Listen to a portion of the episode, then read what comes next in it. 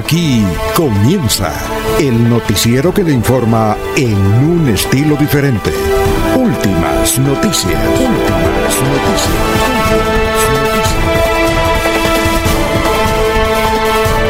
La información analizada por los expertos, sin sesgos, explicada con detalles, sin tanta carreta.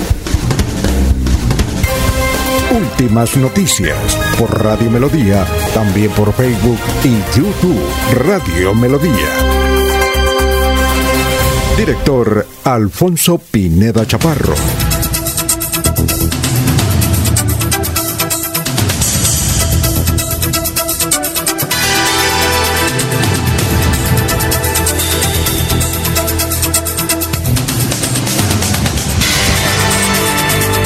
Gracias a Dios, hoy es jueves 18 de marzo del 2021.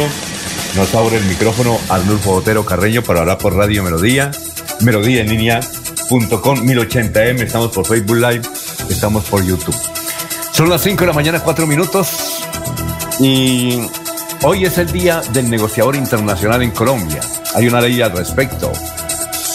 En 1956, un día como hoy, nació el técnico el Cheche Hernández por ahora es él fue técnico de Panamá, técnico del Deportivo Cali, ahora está de técnico de un equipo de la segunda división en Ecuador. Un día como hoy, 1972, nació Iván René Valenciano. De Barranquilla, estuvo un tiempo en la ciudad de Bucaramanga, ahora es comentarista de fútbol. Hace 34 años se registró una tragedia del avión de Avianca entre Cúcuta y Cartagena el 80% de los pasajeros eran de Bucaramanga. Ahí murió un jugador muy querido acá en la ciudad bonita como Brascueli. Eh, eh, muchos dirigentes empresariales, muchos, pero muchos empleados de Ecopetrol que iban para una convención en la ciudad de Cartagena y una actividad deportiva. Bueno, un día como hoy nació Romualdo Brito López, gran compositor vallenato estaría cumpliendo 68 años de edad. Recordamos que una vez le hicimos una entrevista aquí en Bucaramanga a Romualdo Brito y entonces le, dijimos, bueno, cuente alguna anécdota. Y Romualdo Brito, murió hace poco en un accidente de tránsito en la vía costa el año pasado, dijo Romualdo Brito, le voy, a, le voy a contar la mejor anécdota. Cuando yo estaba joven, adolescente, hice una campaña contra el vallenato. No me gustaba. A mí me gustaban eran las rancheras. Hice campañas contra el para que la gente no escuchara vallenato, imagínense. Y ahora me volví uno de los buenos compositores del vallenato. Esa es una anécdota de Romualdo Brito López. Son las 5 de la mañana, 6 minutos. Bueno, por aquí no está lloviendo. Estamos en invierno ya, hay aguaceros, pero no llueve en Barichara, Villanueva y Cabrera. Tanto así que mañana hay una rogativa en esos tres municipios donde, oiga, en la pandemia no cayó una gota de agua. Entonces van a rogarle al cielo que por favor desprenda los grifos o, abra los grifos. Vamos a saludar a nuestros compañeros de trabajo. Son las 5 de la mañana, 7 minutos. Laurencio Gamba está en Últimas Noticias de Radio Melodía 1080 AM. Don Laurencio, nos plaza mucho saludarlo. Hoy 18 de marzo del 2021. ¿Cómo se encuentra Laurencio? Alfonso, pues bien, el saludo para Arnulfo Otero Carreño, para la señora Sara Parada Gómez y todos quienes están en la aldea global de las telecomunicaciones. 8 millones de pesos sería el motivo de la muerte de la señora Carmen Rosa Pico en Charalá.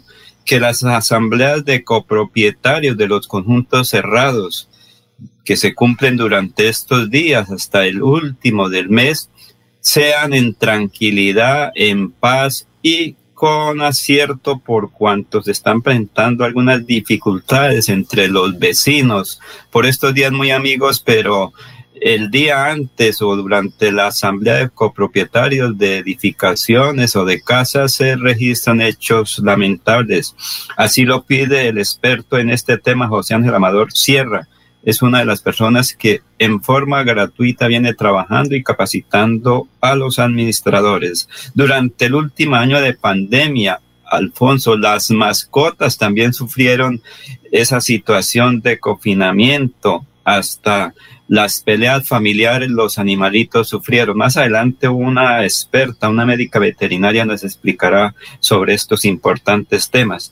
Luego de las visitas conyugales que ya fueron autorizadas a los um, internos de la cárcel modela, deben estar en cuarentena, tanto el señor de la modelo como la señora que venga a la visita. Y millonarias pérdidas ha dejado la temporada de lluvia en varios sectores del departamento de Santander a los campesinos que no pueden sacar sus cosechas, se están perdiendo en las fincas, mientras tanto en sectores, como usted lo ha dicho, de Barichara, eh, Curití incluso y otros sectores de la provincia de Guanentá no llueve. Sin embargo, en otras partes las pérdidas son millonarias porque las lluvias han dañado las vías y el Ministerio del Interior ordenó la suspensión del proceso para la elección de los miembros de la Junta de Acción Comunal, particularmente en pie de cuesta. Ayer, por ejemplo, en Bucaramanga, varios dirigentes se protestaron ahí frente a la gobernación, frente a la alcaldía por estas decisiones. Hasta se encadenaron ahí en las puertas principales de la gobernación y alcaldía de Bucaramanga. Uno de ellos fue Arnulfo Camargo Botello.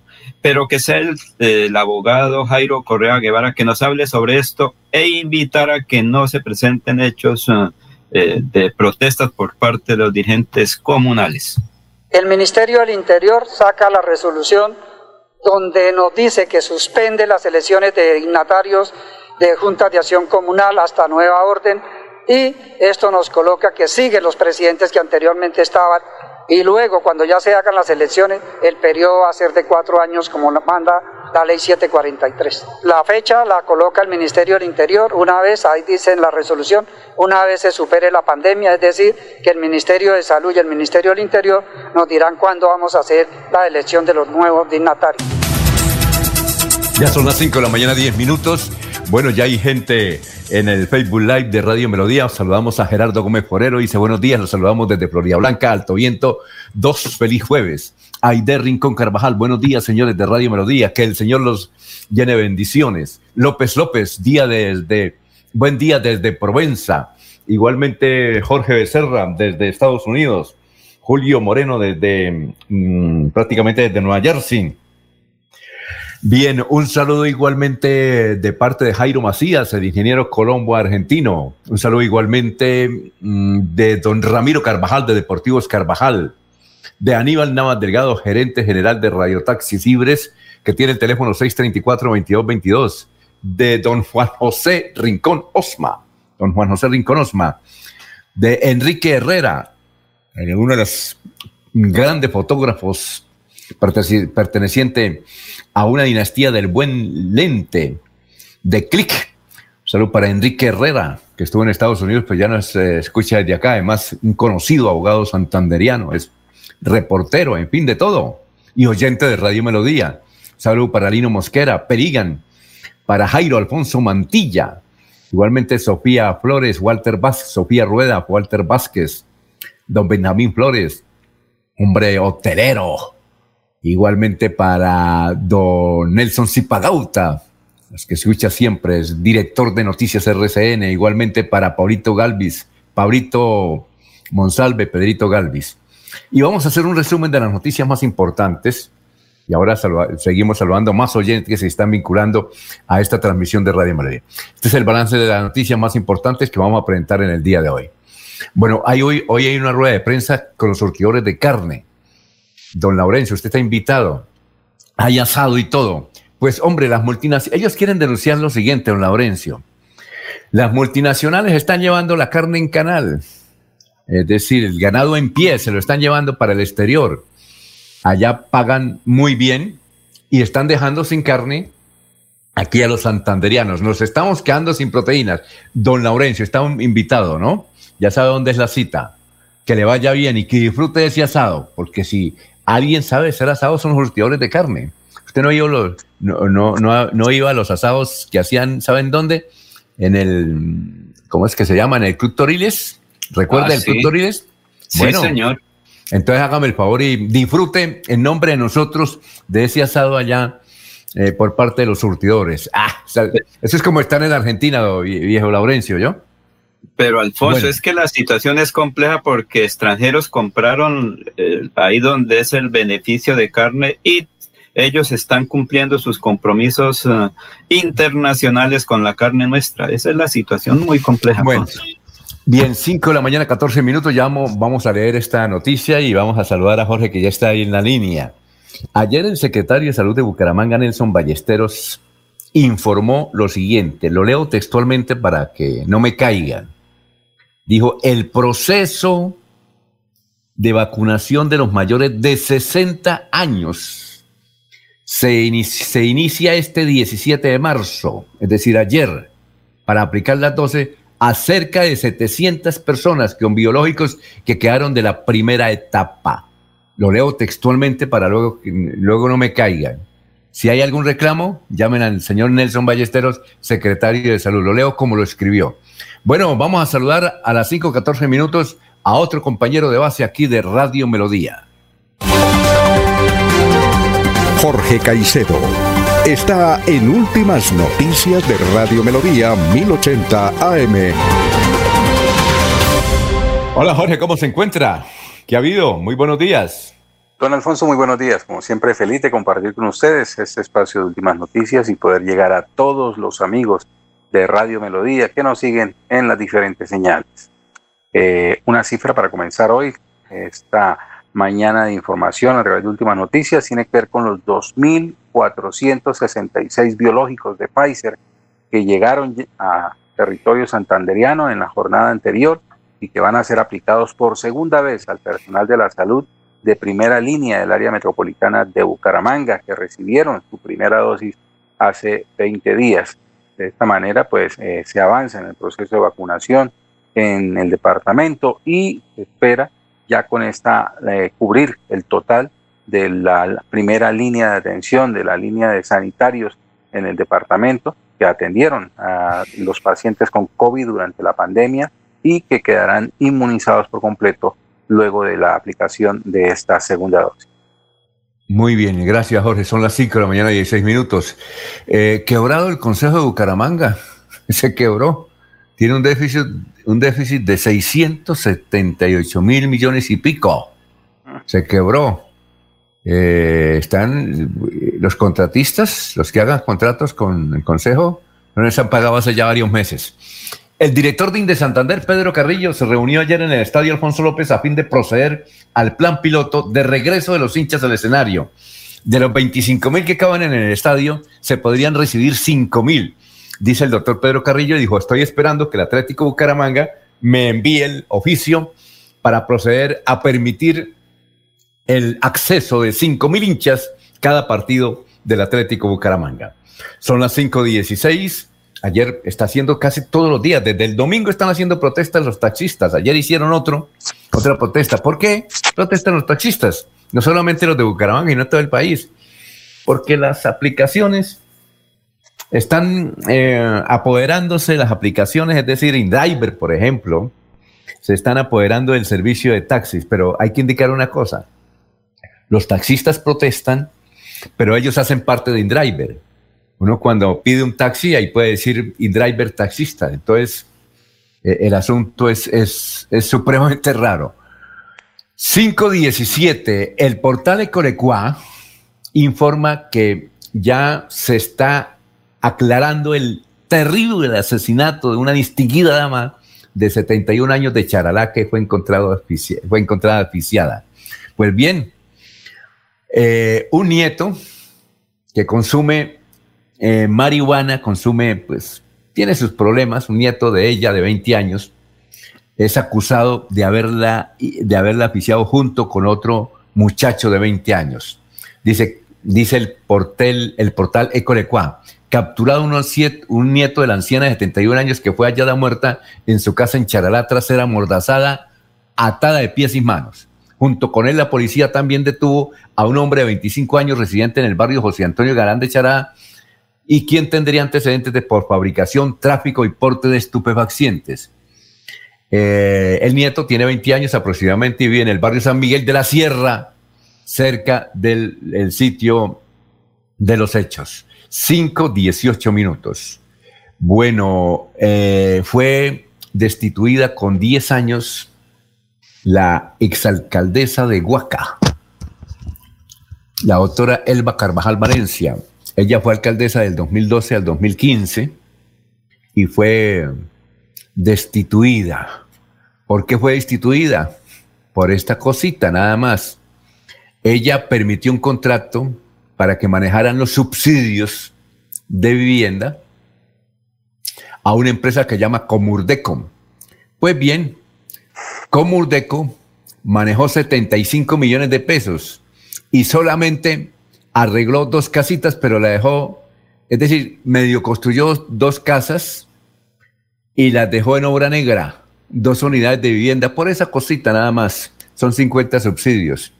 Eh, fue confirmado y creo que esto va para la fiscalía. Sería bueno conocer la versión de la doctora Elba Carvajal Valencia. Bien, son las 5.19 en Barranca Bermeja. En varios cajeros automáticos en Barranca Bermeja la policía encontró un nuevo sistema. Dice que en Colombia no lo habían aplicado para robarle plata a los cajeros. Un dispositivo que le colocaron, no el tradicional que le colocaban a los cajeros que muestra la policía, sino otros. Una invención. Pues sí, se llevaron bastante dinero de los cajeros. Eh, dice que eh, a través de las cámaras están identificando los autores de esta de este raro asunto en los cajeros, pero no han sido por ahora capturados.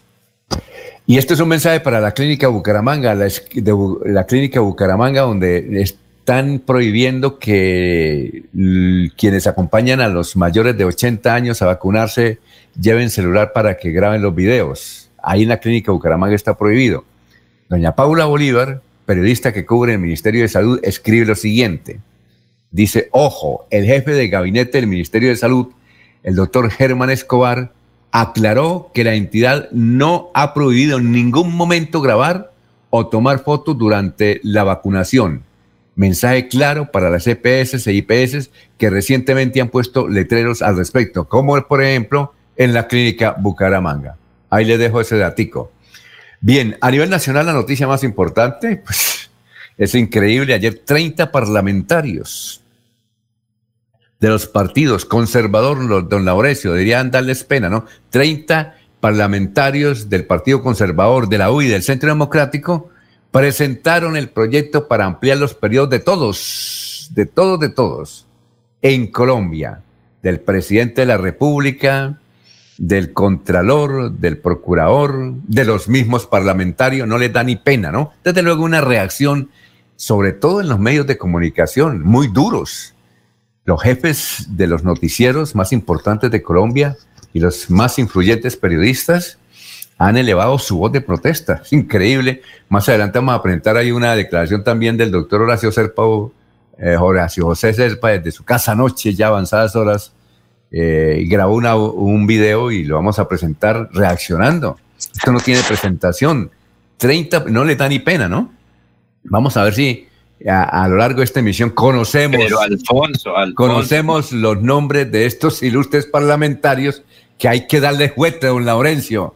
Hay, hay, hay que darle con todo, don Laurencio, a estos muchachos que se atrevieron a presentar el semejante, semejante situación para ampliarle el periodo al doctor Iván Duque, a los mismos parlamentarios al contralor, al procurador, al defensor del pueblo. Imagine, ¿no les da pena? ¿A usted no le daría pena, don Laurencio? Alfonso, es una situación muy compleja y son congresistas o senadores que poco se escuchan, que no tienen ahí palabra para anunciar cosas. Sin embargo, no se sabe si eso es prestando un servicio ahí oculto para tapar otras cosas, porque recuerde, Alfonso, que viene una reforma tributaria donde a los pensionados los va a afectar terriblemente a la canasta familiar según el proyecto que se menciona, Alfonso. Entonces puede ser un otro elemento ahí para que la comunidad se vaya ahorita a esa cosa, mientras tanto otro sector aprueba fácilmente la reforma tributaria y después a pagar IVA y, no tengo cómo pagar IVA, íbamos a comprar esto, íbamos y no se tiene el dinero para pagar, Alfonso. Porque Oye, esperemos, la, don la familiar es la que más afecta, señor. Esperemos, don Laurencio, que no, haga, no haya por ahí entre esos 30 parlamentarios un amigo nuestro aquí de Santander. Ojalá que no haya ninguno, porque vamos a perder la amistad, porque don Laurencio, toca darle con todo a esos, toca darle juguete. Y cuando los entrevistamos, no, les da ni pena, ¿no? Es que no les da ni pena, viejo. No les da ni pena. ¿Qué tal eso, no? Además que es ah. inconstitucional esa presentación. Creo que ellos van a ser investigados por la Procuraduría y por otros entes, porque es un, digamos, casi que si estamos por aquí cerca los vecinos que se critica que Maduro presentó un proyecto similar y en qué terminó. ¿Será que vamos para eso aquí? Bueno, mm, hablaremos de ese tema en el día de hoy y ojalá mm, nos gustaría conocer oficialmente pero oficialmente, no a través de, Twitter ni nada, no, oficialmente, ¿cuáles fueron esos 30 parlamentarios que se atrevieron, que se atrevieron, don Laurencio, a presentar semejante, semejante cosa? Como está mal el Congreso de la República en materia de imagen y ahora Ahí sí la acaban de embarrar. Bien, otra noticia a nivel nacional es que ayer en, la costa atlántica, eh, el vacunado número un millón contra el COVID-19 en Colombia, el señor Más Arcón, de 92 años, de 92 años. Y en materia internacional, en materia internacional, tenemos que la Organización Mundial de la Salud recomendó seguir utilizando la vacuna AstraZeneca. Dice la Organización Mundial de la Salud que hasta el momento hasta el momento no hay ningún caso donde haya muerto una persona por aplicarse esa vacuna. Que todo eso me dijeron, que me parece, que yo no sé. Inclusive hoy hay una, una que, un, artículo, creo que es en el, ah, un artículo que aparece hoy en el diario de Barcelona que se llama El Mundo, donde dice que una señora eh, murió después de haberle colocado la AstraZeneca. Pero es un decir que me dijeron que me parece, pero científicamente no. Entonces la Organización Mundial de la Salud en un documento ayer y habló la vicepresidenta de la Organización Mundial de la Salud, dijo, pueden seguir utilizando la vacuna AstraZeneca porque tiene más beneficios que perjuicios. Bien, y la otra noticia interna, ah, y, hablando también de vacunas, ayer hubo 535 mil contagiados de coronavirus en el mundo, 10.000 muertos. El país más perjudicado es el Brasil, 90.000 casos ayer, murieron y ayer murieron 2.648 personas en el Brasil. Otro país que comenzó a complicarse es Paraguay. Está muy complicado el asunto en Paraguay. Bueno, eh, son las 5 de la mañana, 26 minutos. Vamos a ver, don Laurencio, a ver si le pegamos a algo de las noticias de la historia de la ciudad. Historia de hace 50 eh, años, 1971, las noticias más importantes que hubo en Santander y, en Bucaramanga en 1971. Y las noticias más importantes de hace 25 años, tanto en Santander eh, como en Bucaramanga. Pero antes de darle paso al joven historiador, aquí hay muchos mensajes. Vamos a leer de Miguel Ángel Morales Melcocho dice buenos días, cordial saludo desde Málaga, sintonía total, fuerte abrazo, infinitas bendiciones para todos. Gustavo Pinilla dice, Laurencio puede tener razón, lo de la larga de periodos puede ser un distractor para pasar de agache la inexplicable reforma tributaria. Puede ser, ¿no? Ese es, es otro lío. Pero la reforma tributaria, esa sí la tienen que sacar, no sabemos cómo el gobierno, porque el Fondo Monetario Internacional está mirando de reojo y está confeccionada para que se aumenten los impuestos. Este, este, el, gobierno de Duque no ha podido con las reformas tributarias. Esta es la tercera. Entonces la tercera será la vencida. 5.27. Pero entonces vamos, don Laurencio, póngale cuidado, anote si quiere, de lo que dice don Carlos Augusto González. Bueno, Carlos Augusto, tenga usted muy buenos días. Buenos días a todos. Hace 50 años estas fueron las noticias más importantes en Santander ministros de Obras Públicas y Educación Argelino Durán Quintero y Luis Carlos Galán Sarmiento respectivamente llegarán a Bucaramanga para inaugurar el primer Congreso Nacional de Bienes Culturales en el Club del Comercio. Gestiones para nuevos empréstitos hace el director de la CDMB, Eduardo Parra Gómez, con la Agencia Internacional de Desarrollo y el Departamento Nacional de Planeación. Y hace 25 años fue noticia lo siguiente. Avalancha arrasó en la madrugada con 80 viviendas en Río Negro. 450 personas fueron evacuadas a albergues ubicados en la guardería del Hospital San Antonio, una escuela y un ancianato. No se registraron pérdidas humanas. Falleció el sacerdote Zapatoca Isaías Ardila Díaz, fundador del Museo Arqueológico del Corregimiento de Guane en Barichara. Siga usted, don Alfonso. Muchas gracias. Eh, desde luego recordamos a, Isaías Ardila, ¿no, don Laure? No sé si usted alcanza a conocerlo, pero pues Isaías Ardila es eh, él, nació en Zapatoca, pero hay un corregimiento de Barichara que llama Guane. Él hizo mucho por Guane. Eh, Isaías Ardila. mereció ser cardenal Monseñor Isaías Ardila, un hombre supremamente humano, muy trabajador. Vea, y hace 25 años se fue Isaías Ardila. ¿Sí? ¿Sí alcanzó a conocerlo, Laurencio? Alfonso, al comienzo, cuando terminé bachillerato, yo ingresé a ser eh, secretario de la parroquia Nuestra Señora del Rosario de Cite. Desde oiga, usted, oiga, usted sí ha tenido puesto, ¿no? No, no, no, era. Cuando se, oiga, cuando se vaya a pensionar, le va a llegar bastante plata, ¿no? No, señor, porque eso era de una fundación sin ánimo de lucro, más que todo religiosa. Era la parroquia del corregimiento de Cite. Pero cuando es entonces eh, podíamos asistir a varios eventos. Además, para esa época era eh, corresponsal del periódico José Antonio Galán de San Gil. Y eso nos permitía. Del padre González, del padre González, ¿no? Del padre Ramón González sí, de, la, de los hermanos sacerdotes González. Ramón, Ramón y Samuel. Y Samuel, sí. Y eso nos permitía asistir a reuniones en Barichara. Varias veces fuimos a Zapatoca, invitados especiales como trabajadores, entre comillas, de la fe católica, que en esa época pues tenía mucha incidencia cuando se estaban creando una serie de cooperativas, recuerda Alfonso, o estaban tomando auge esas cooperativas que el CEPAS, Secretario de Pastoral Social, Dios de Socorro y San Gil impulsaban. Ahí estuve varias veces. Mire que se alternaba con el deporte, la parte religiosa. Entonces conoció usted eh, a Monseñor Isaías Ardila, ¿no? Sí, sí, porque la relación con la iglesia, pues sí, pero también por la parte deportiva que en varias ocasiones estuve en varios municipios santanderianos representando al Iscomercio y al municipio de Barbosa en las carreras atléticas, Alfonso, para la época. Muy bien, entonces eh, eh, vamos a hacer una pausita, pero antes de la pausa vamos con eh, los servicios funerales en San Pedro. En San Pedro están Celia Parra, Elis María Baja Quintero, y también está aún el cadáver de el doctor Reinaldo Bautista Quintero, que fue director de la CAS y que murió ayer.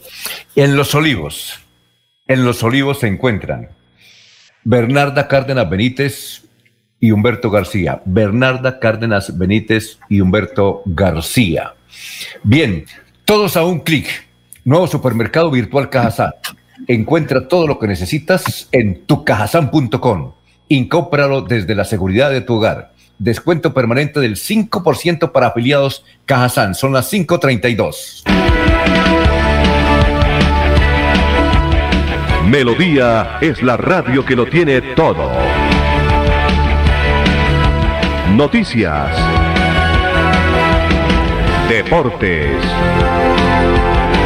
música, variedades.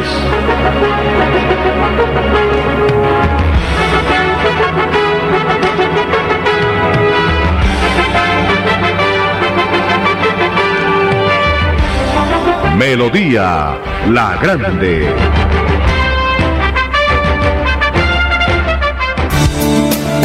A esta hora presentamos la nota médica con el doctor Ricardo González Parra de la Unidad Médica Biológica. Eh, hay una patología, amigos, eh, que el doctor Ricardo González, quien les habla, ve frecuentemente en la consulta. Se llama el famoso colon irritable. El colon irritable es una patología que se caracteriza por distensión abdominal, o sea, el abdomen se pone globoso, el paciente presenta dolores abdominales, adicionalmente puede presentar diarreas incontrolables, que son súbitas de un momento a otro, y que pueden ser desencadenadas tanto por el estrés, por la angustia, como por algunos alimentos, como son los lácteos y las harinas. Hablando de harinas, todo aquello que venga de panadería. Por eso es importante que todos los amables oyentes y pacientes conozcan sobre la existencia del famoso colon irritable. Este colon irritable no tiene, digámoslo así, escogencia, le da a cualquier persona en cualquier momento. En la unidad médica biológica de doctor Ricardo González, Medicina Biológica y Alternativa, sedes Bucaramanga, Bugavalle, Cali, Medellín, Bogotá, Pereira, Ibagué, estamos haciendo tratamientos también del colon irritable. Si usted está interesado en una consulta médica, usted se puede comunicar al 313-392-2623. 313-392-2623. O también se puede comunicar en Bucaramanga, en Buga, en Cali, en Bogotá, en cualquier ciudad donde me estén escuchando, al 304 630-9500. Recuerden amigos, colon irritable, una patología que no debemos de ignorar y también que tenemos que aprender a reconocer. Trastornos digestivos, gases intestinales y materia fecal muy fétida. 313-392-2623. Queremos que disfrutes de un servicio de energía confiable y de calidad. Por eso trabajamos en el mantenimiento de la infraestructura eléctrica, para que estés informado oportunamente de las fechas y horarios de las suspensiones del servicio de energía. Síguenos en nuestras redes sociales arroba esa grupo EPN o consulta toda la información en www.esa.com.co. ESA Grupo EPN, Vigilado Superservicios. Se va la noche y llega últimas noticias. Todos los días, desde las 5 de la mañana, empezar el día bien informado y con entusiasmo.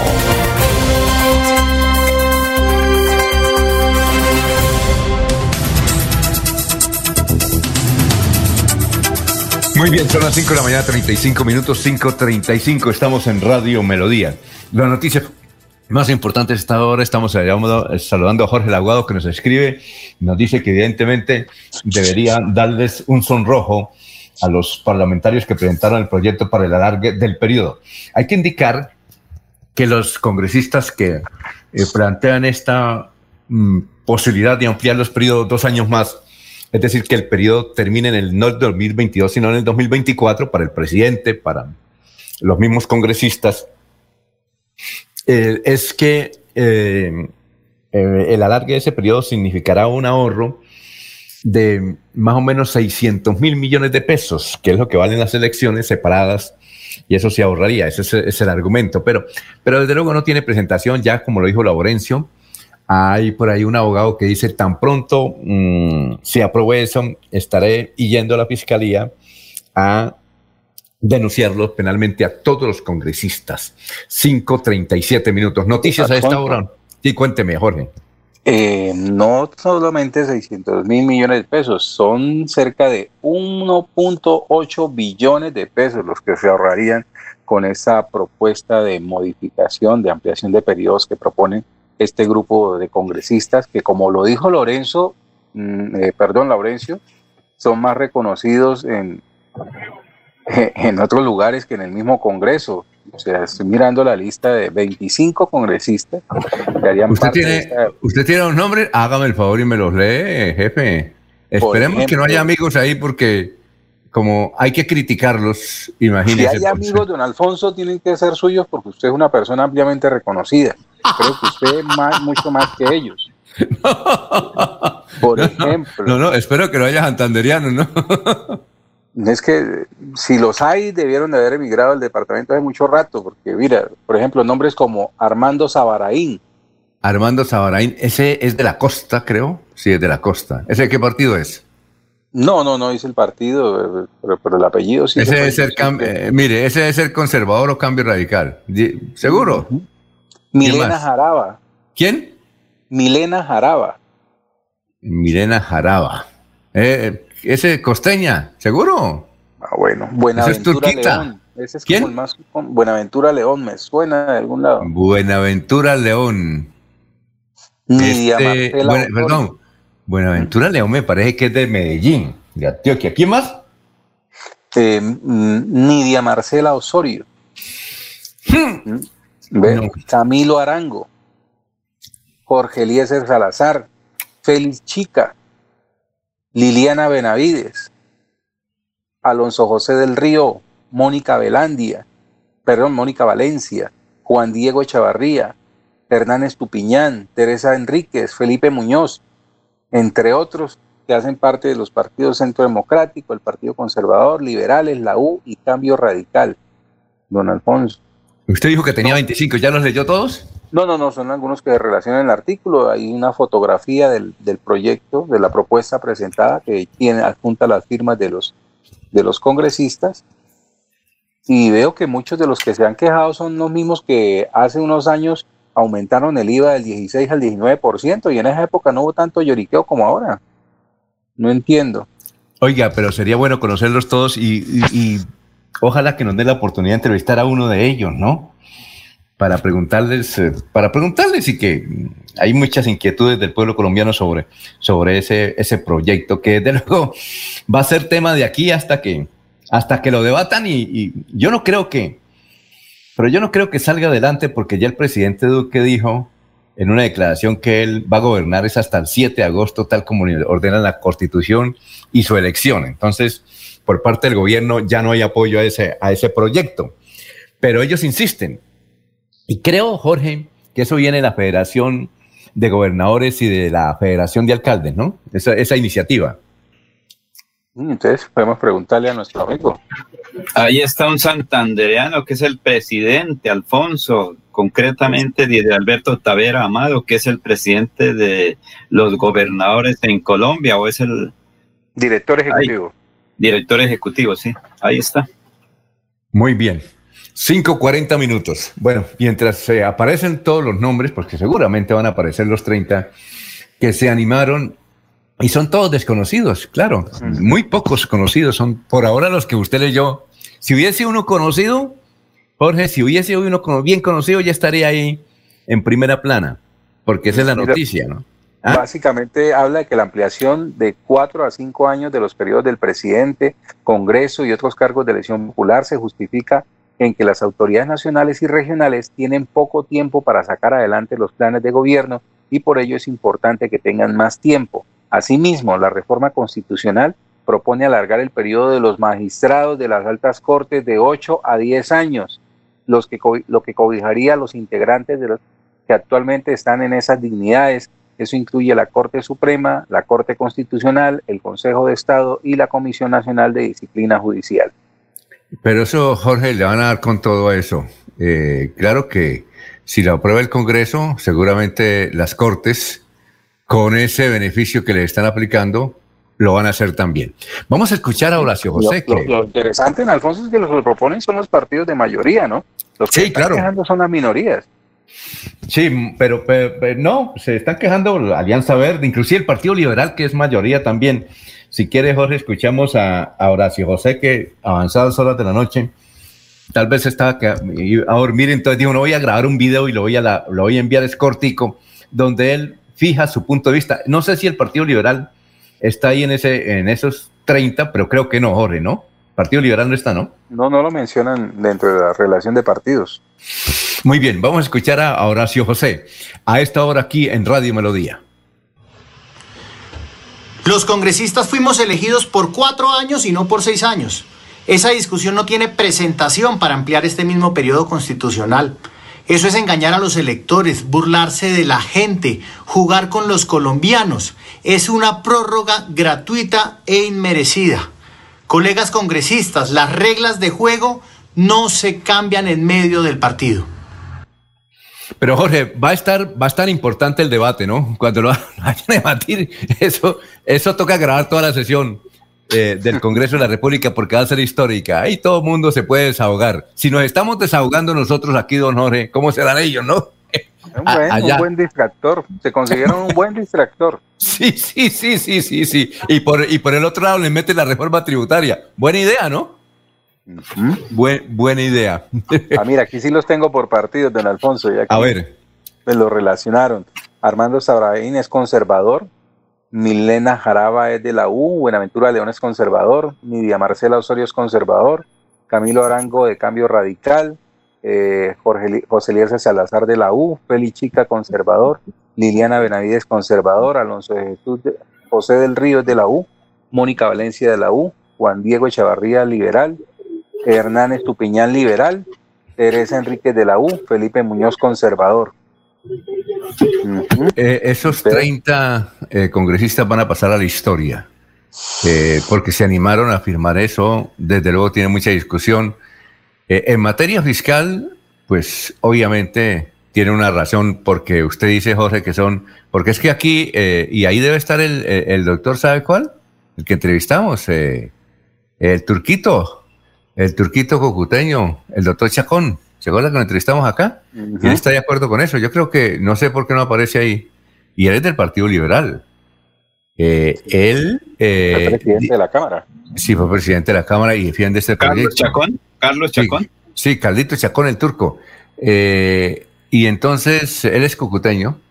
Además es muy joven, muy, muy de César Gaviria pero él nos decía en la entrevista, José, recuerde que se ahorraban 600 mil millones. Ahora usted dice que se, se, eh, ahorran 1.8 billones.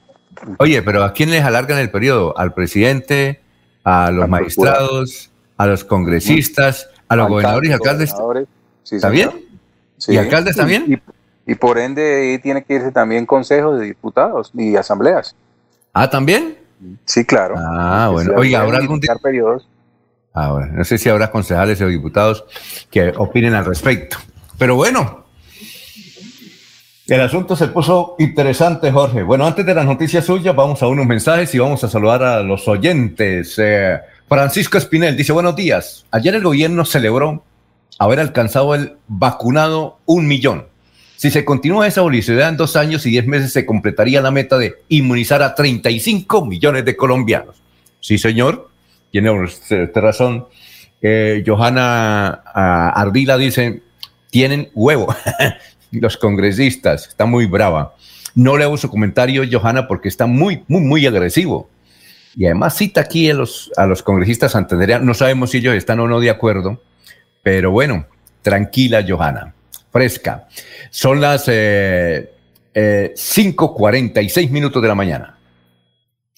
Seguir adelante, Copfuturo te ofrece crédito educativo en línea. Ingresa a www.copfuturo.com.co y solicítalo de una manera fácil, rápida y segura con la mejor tasa. Atención telefónica 318-717-3270 y 317-404-6430. Copfuturo, construyendo sueños de progreso. Se va la noche y llega Últimas Noticias. Todos los días, desde las 5 de la mañana, empezar el día bien informado y con entusiasmo.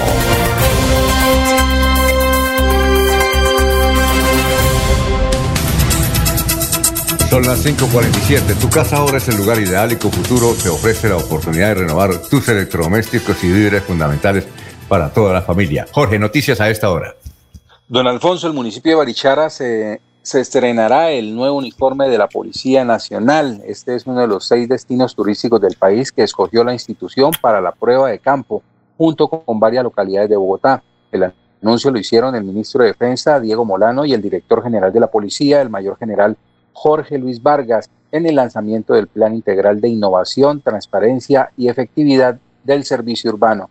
Los nuevos uniformes añaden colores que ofrecen un mejor contraste, como el azul y el neón, y tendrán incorporadas cámaras de cuerpo o body cam.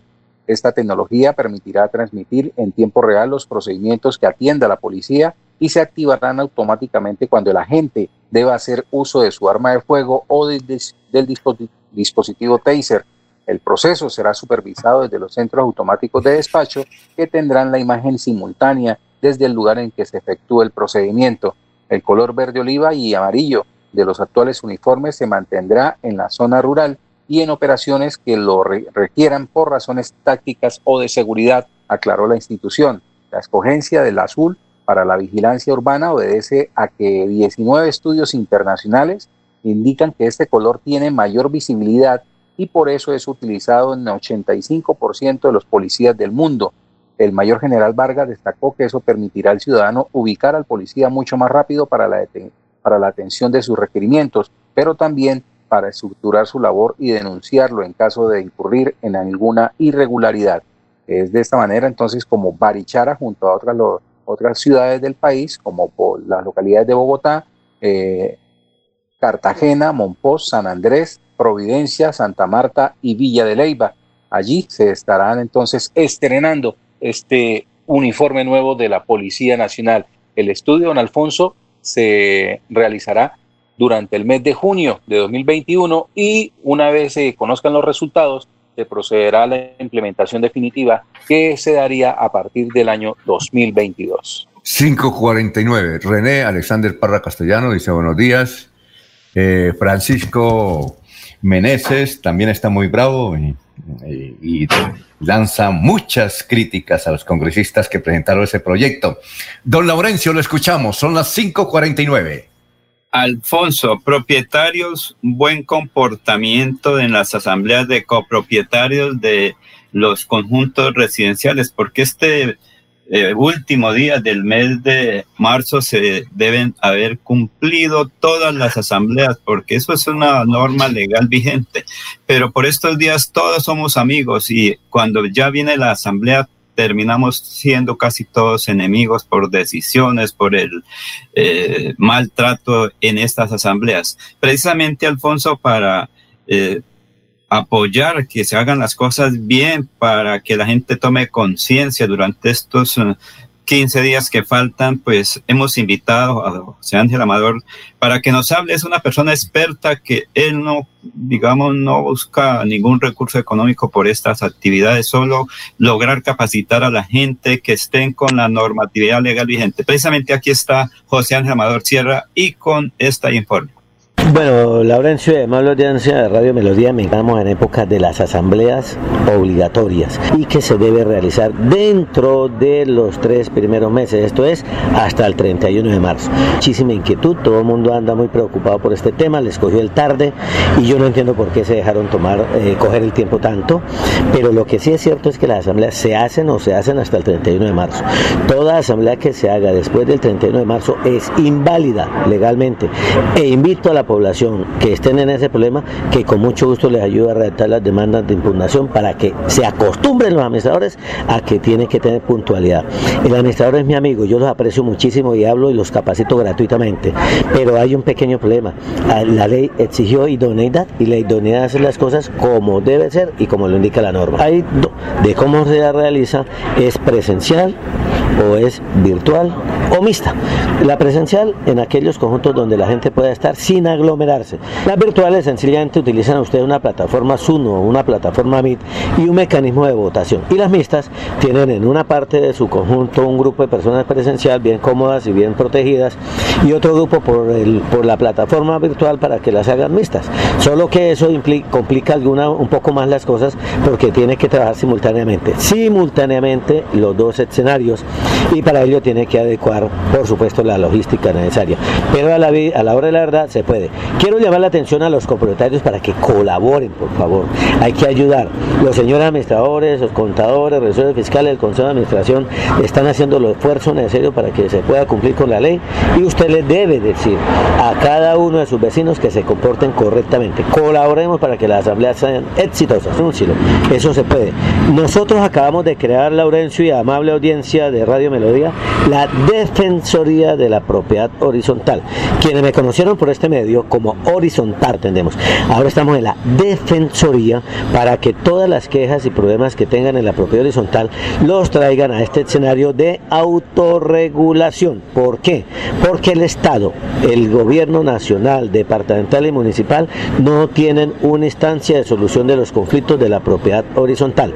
Luego entonces en esta defensoría vamos a desarrollar el centro de arbitraje, centro de conciliación y de amigable composición para tratar de resolver los, los problemas y dificultades que se presenten entre vecinos. Claro, Laurencio, eso ya tiene un costo. Por supuesto que será muchísimo más económico que ir a un centro de conciliación diferente. El lunes 15 terminó el plazo legal para convocar asamblea. No se invente convocatorias hoy, ni mañana, ni pasado mañana, que para hacerla en abril, porque no está permitido. Lea, por favor, con atención el artículo 39 de la ley 675. Primero de abril, no haga asambleas porque se le impugnamos. Primera recomendación. Segunda recomendación, haga tengan todos los informes a la mano. Envíele eh, al, vecino la información pertinente de contabilidad, el informe respectivo y el presupuesto para que él lo estudie y llegue a la asamblea enterado. Tercero, permítale el derecho de inspección que es de carácter legal. Los 15 días previos a la realización de la asamblea es para que el vecino verifique aquellas sospechas que tiene, usted le muestra, el registro fiscal acompaña y aclaran las dudas. Cuando ustedes lleguen al día de la asamblea, tienen las dudas aclaradas y la asamblea será súper ágil. Tratemos a amables oyentes de ayudar a que esa asamblea sea lo menos conflictiva posible y que ustedes tengan la agilidad suficiente para poder tomar las decisiones de manera ilustrada. Eso es lo que quiero horizontal. Muy amable por volver a Radio Melodía. No, con gusto. Melodía es mi casa, siempre me han dado la oportunidad de hacer exposiciones de mis conocimientos en esos temas y lo hago con modestia en el sentido de que lo único que me interesa es colaborar para construir una comunidad en propiedad horizontal bien ilustrada. Muy bien, son las 5 de la mañana, 54 minutos. Vamos con los oyentes. René Alexander Parra Castellano, abogado, dice: El proyecto de ley de alargar los periodos de 4 a 5 años y unificar los cargos de elección popular no está tan descabellado, ya que por la situación de la pandemia se deben plantear y cambiar para los desafíos que ello implica, como el ahorro de los gastos electorales. Gustavo Gómez Córdoba, que es el director de Noticias Caracol, dice: ¿Quiénes quieren hacerle daño y conejo a la democracia? ¿Quiénes están empeñados en la idea de cambiar las reglas de juego electorales y alargar el periodo del presidente? Vamos a leer más adelante los eh, mensajes que tienen los eh, diferentes periodistas de carácter nacional y que sean influyentes sobre el tema. A propósito de política, la semana entrante va a estar aquí en la ciudad de Bucaramanga Juan Fernando Cristo. Él tiene un movimiento que son los... Eh, Jorge, ¿usted recuerda cómo es que llama el, partido? Él? No, no es el, Movimiento de la Esperanza, sino otro. En marcha, ¿no era? ah, marcha, Gran Marcha Patriótica. ¿Marcha qué? ¿No? Gran Marcha, algo así. Eh, sí, algo así, algo de marcha. Juan Fernando Cristo, que fue ministro del Interior, él es cucuteño, su hermano es el, el, senador de la República. Bueno, Juan Fernando Cristo va a venir la semana entrante, va a estar por aquí hablando con dirigentes políticos. ¿Saben quién coordina eh, la visita de Juan Fernando Cristo en Santander? ¿No saben? No. No. Bueno. ¿Quién? Eh, el Germán Torres Prieto, que fue director de tránsito de la ciudad de Bucaramanga, es que está coordinando la visita de Juan Fernando Cristo, que va a venir a hablar sobre la posibilidad de hacer un, un fuerte colectivo para las elecciones del próximo año, tanto del Congreso como de la Presidencia de la República. Mm, así es que estaremos pendientes y hablaremos con el doctor Juan, Fernando Cristo, que también está, pues, de luego disgustado por esa pretensión de eh, alargar los periodos actuales y unificarlos en unas solas elecciones. Pero ¿por qué se va a ofender Juan Fernando Cristo por eso, hombre? Si él no, no se ofendió cuando, cuando reformaron las reglas de juego del plebiscito. Lo contrario, las promovió. No, pero yo creo que está también, porque si el doctor Serpa, un, acto, un acto de contrición, llamémoslo. No, yo creo que no. Yo es Semana Santa, ¿no? Voy a, voy a buscar, voy a buscar los trinos de Juan Fernando Cristo a ver quién te dice. A ver, no, bueno, vamos a ver qué dice, a ver si tiene algún comentario al respecto, porque la gente va a protestar por eso, ¿no? Por, por, pero Alfonso, porque es que, que la política es muy dinámica. Hoy se piensa una cosa, mañana otra cosa y en el futuro se dan otros resultados. Es la dinámica de la política. Entonces es normal que uno cambie de pensamiento cada minuto y eso es lo que se está viendo. Muchos dicen que no hay que apoyar eso y muchos dicen que no hay la reforma tributaria, pero serán los boticos que se requieren que se apruebe. Eso esperemos ya que tengo, La, ya tengo. Alfonso, ¿Existe algún gobierno de los que han pasado por Colombia que no haya avanzado en su reforma tributaria? Eh, este. ¿Existe un gobierno que no la haya hecho? Oiga, este que no ha podido, este no ha podido, este gobierno Yo no ha podido. Yo creo que la reforma tributaria. tienen sus tiempos. Las reformas tienen sus tiempos Esta- y sus modos. Esta, eh, este gobierno no, este gobierno no ha podido eh, sacar la reforma. Este creo es el tercer intento, ¿no? Pero tiene Vamos a todavía un año para hacerla. Bien, sí. Pero, eh, Alfonso, pero mire este otro dato. ¿Por qué se busca ampliar los periodos? Para evitar que la gente tome eh, esa situación de la reforma, porque es que los partidos, si están ya en campaña política, no van a aprobar eso. Alfonso, la reforma tributaria afecta es al pobre, entonces el pobre que vota dice, no, esto toca castigarlo, no vamos a votar. Entonces el señor senador, el señor congresista, no creo que se pegue, entre comillas, una autopuñalada electoral, que se le pierdan los votos. Entonces la reforma tributaria yo la veo un poco difícil porque no es el momento, estamos en campaña política y ahorita hay que buscar los votos a como dé lugar, Alfonso. Bueno, ahí. Alfonso, eh, recuerda, recuerda el que dijo, puedo firmar sobre mármol, sobre piedra que no habrán impuestos. ¿Y qué hizo? Subió el IVA Sí, del claro. 16 al 19%. Sí, señor. Eh, mire, ya tengo la- aquí la respuesta de la reacción de Juan Fernando Cristo. Dice lo siguiente, desde hace semanas lo advertí, quieren romper la democracia al mejor estilo de Maduro en Venezuela, pretenden aplazar elecciones porque tienen miedo de perder. Es un golpe de Estado descarado promovido desde las sombras por el gobierno. Imagínense ustedes, ¿no? está durito. ¿Mm? Yo me imagino, pero Juan Fernando Cristo escribiendo ese trino y, tratar de y tratando de no reírse. Muy bien. Mm, René Alexander Parra Castellano continúa diciendo, pero este es un proyecto de ley, solo se conocerá y debatirá en comisiones, primera de Senado y Cámara, y allí se conocerán si cuenta con los apoyos o no. Sí, evidentemente eso va primero a comisiones, y eh, tocará conocer las razones, pero el debate va a estar interesante en el Congreso. Mm, e- ya empezó hoy, en todos los medios de comunicación están dando. Ahora le voy a, le voy a buscar más adelante qué dice eh, Julio Sánchez Cristo, que también está eh, fuerte contra los parlamentarios congresistas, pues, que firmaron ese, ese proyecto para entregarlo al Congreso de la República, ¿no?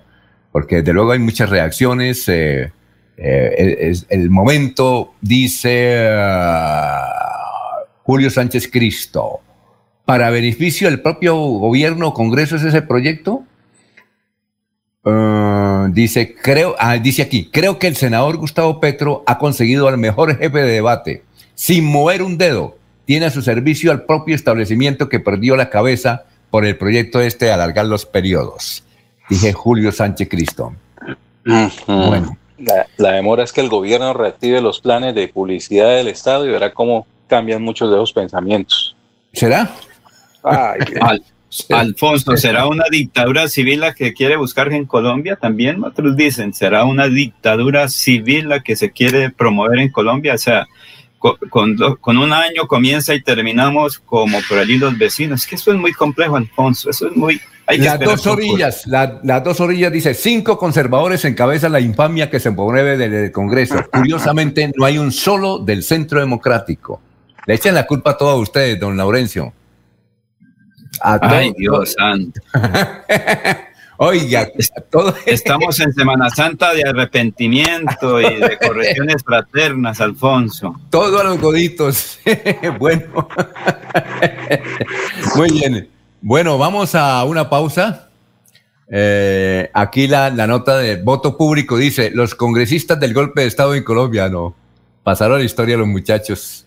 Ahí hay 1, 2, 3, 4, 5, 6, 7, 8, 9, 10, 11, 12, 13, 14, 15. Faltan 10.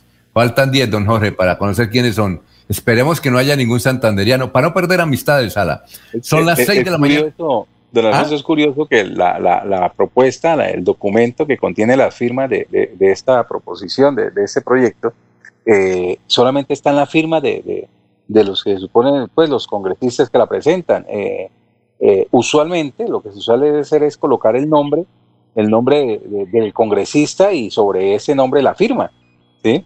Pero se ve que el documento lo que hicieron fue redactarlo sin tener ningún tipo de, de apoyo y comenzar a circularlo dentro del grupo de amigos para que fueran firmando eh, la, proposición, el proyecto. Es, que es curioso, es curioso que solamente estén las firmas, más no los nombres de los congresistas.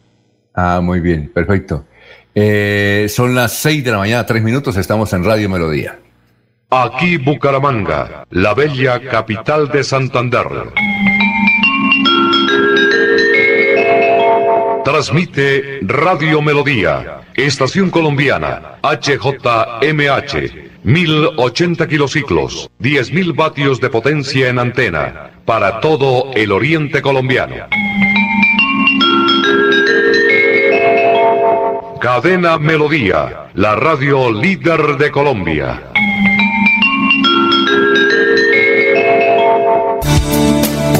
A esta hora presentamos la nota médica con el doctor Ricardo González Parra de la Unidad Médica Biológica. Y cuando hablamos de trastornos digestivos, cuando un paciente empieza a tener la materia fecal muy fétida o una materia fecal que flota en el, inodoro, eh, tenemos que saber que puede haber un síndrome de mal absorción. Es otra patología que puede haber a nivel del intestino. El síndrome de mal absorción es que la persona no absorbe como debe ser los oligoelementos, los minerales y las eh, sustancias que entran en nuestro cuerpo y se pueden quedar en el intestino produciendo algo de irritabilidad. Los pacientes que presenten síntomas como gases intestinales a repetición y que sean de, demasiado extremos o de pronto que presenten una urgencia fecal o ganas de entrar al baño con una urgencia, es un paciente que tiene que acudir al médico, sí o sí, necesariamente tiene que acudir al médico. A todos los amigos, oyentes y pacientes que me escuchan en todo el Valle del Cauca, en Buga, en Cali, en todas las veredas, municipios, en todo Santander del Sur, en Bucaramanga, San Gil, Barichara, Sogamoso, Vélez, todo ese sitio, en Bogotá y todas las ciudades de Colombia, los estamos invitando a la consulta médica con el médico Ricardo González, quienes habla en la unidad médica biológica, doctor Ricardo González, llamen y pidan su cita médica. Pueden comunicarse al 304-630-9500, al 313-392-2623. Recuerden, los gases intestinales son normales, pero cuando hay muchísimos gases intestinales puede haber una fermentación o una hiperacidez a nivel intestinal que esté produciendo esta excesiva eh, cantidad de gases que son muy incómodos para el paciente y para las personas que lo rodean. Así que amigos, no espere más, llame ya, comuníquese al 313 392 2623 313 392 2623 y tome su cita médica ya mismo. Cuando pienses en amor, pasión, piensa en mí, Damiana. Pide ahora mismo tu tableta de Damiana para que disfrutes al máximo de una relación sexual con toda la energía, vitalidad y que te permita durar el tiempo que tú quieras. Damiana, pídela a domicilio en Bioalterna 643-6636 o al celular 321-441-6668. Bioalterna, calle 55 3117, Barrio Antiguo Campestre, Bucaramanga. Un especial saludo a los habitantes de Bucaramanga y Santander. Les habla el doctor Javier Aristizábal. He investigado las plantas medicinales colombianas por 20 años. He creado la terapéutica natural para tratar las principales enfermedades de los colombianos. Estoy con ustedes de 10 y 30 a 11 de la mañana por esta emisora. Estoy seguro que lograré cosas interesantes en la salud de todos ustedes. En Radio Melodía, últimas noticias. Las noticias de la hora. Las noticias de la hora. Saludos, Silvia Cárdenas les presenta las UCI Noticias y Paz del Momento. El consejero presidencial para la Seguridad Nacional, Rafael Guarín, desestimó la proposición de legalizar el porte de armas propuesto por la senadora María Fernanda Cabal en proyecto de ley, argumentando que no hace parte de la política del presidente Iván Duque respecto a este tema.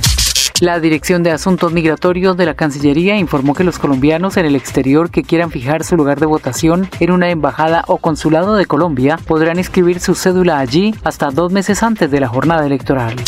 Un juez de Medellín envió a la cárcel a tres funcionarios del IMPEC señalados de traficar cocaína y marihuana en el centro de reclusión El Pedregal. Un auxiliar bachiller al parecer estaría involucrado.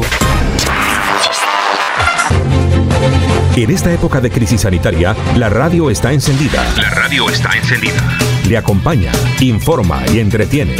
Manténgase informado de una fuente confiable. La radio en Colombia entrega noticias verificadas y de una buena fuente. Manténgase en casa, pegado a la radio. La radio en Colombia se oye, se oye, se oye.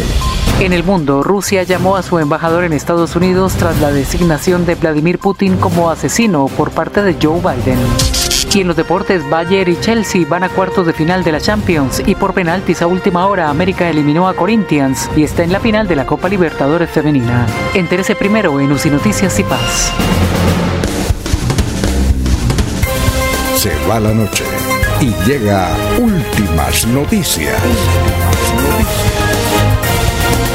Todos los días, desde las 5 de la mañana, empezar el día bien informado y con entusiasmo.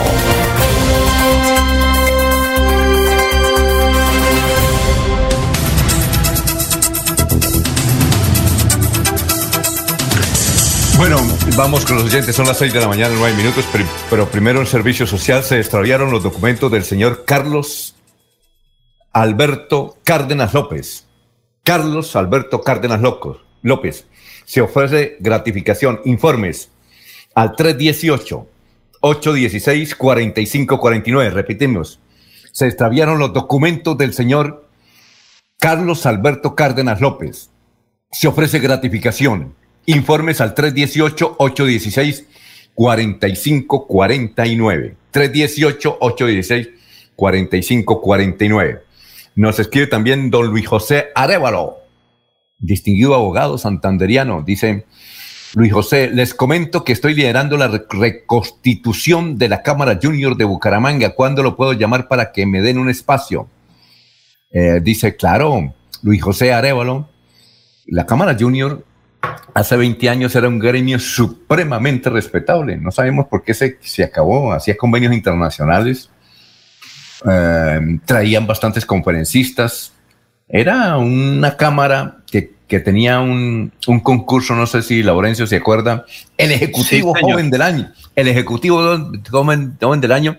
Y era toda eh, una dicha que, que postularan a alguien para ser ejecutivo joven del año y otras actividades que hacía la Cámara Junior. Vale la pena, doctor José Arevalo, conocer cuáles son sus propósitos para usted sacar adelante este proyecto. Son las 6 de la mañana, 10 minutos, 6 y 11. Bueno, están apareciendo en algunas ciudades, yo no las he visto aquí en Bucaramanga, pero en algunas ciudades colombianas hay un movimiento que se llama Bloque 414 ¿Usted lo ha visto, Jorge? Bloque 414. Bueno, es una dirección de Bucarica. Así son las direcciones en Bucarica. pero, pero, pero no lo he visto, no, sé. Esto está en Bogotá, está en Cali, está en Medellín. Los colocan, son avisos que colocan en los postes y dicen lo siguiente. Dice, eh, dice, despierta. Estas venecas nos están matando. No des limosna, comida ni ropa. No arriendes ni des trabajo no seas cómplice de sus crímenes. Es el mensaje xenófobo, eh, que está circulando en Colombia. No, no lo he visto y firma Bloque 414.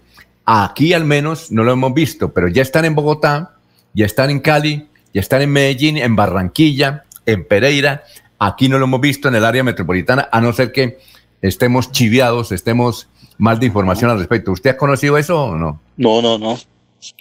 No, Pero Alfonso, eso sería como una especie de grupos uh, al margen de ley que estarían atentando con muchas personas, Alfonso. Entonces eso sí es muy grave, porque eso es como una amenaza contra los extranjeros, independientemente de varios factores. Pero aquí hay mucha gente extranjera que son eh, cumplen con todo, uno que otro por ahí que la embarra y obviamente eso sí es criticable, como les dije, un señor extranjero aquí por la avenida principal en la ciudadela le cayó encima a una señora miembro de la Policía Nacional y creo que tiene tres meses de incapacidad la señora, le partió el brazo y dijo, eso no pasó nada, señora, eso no ocurre nada, como en mi país eso no vaya a la clínica, la atienden. Entonces la irresponsabilidad de unos pocos sí, lamentable.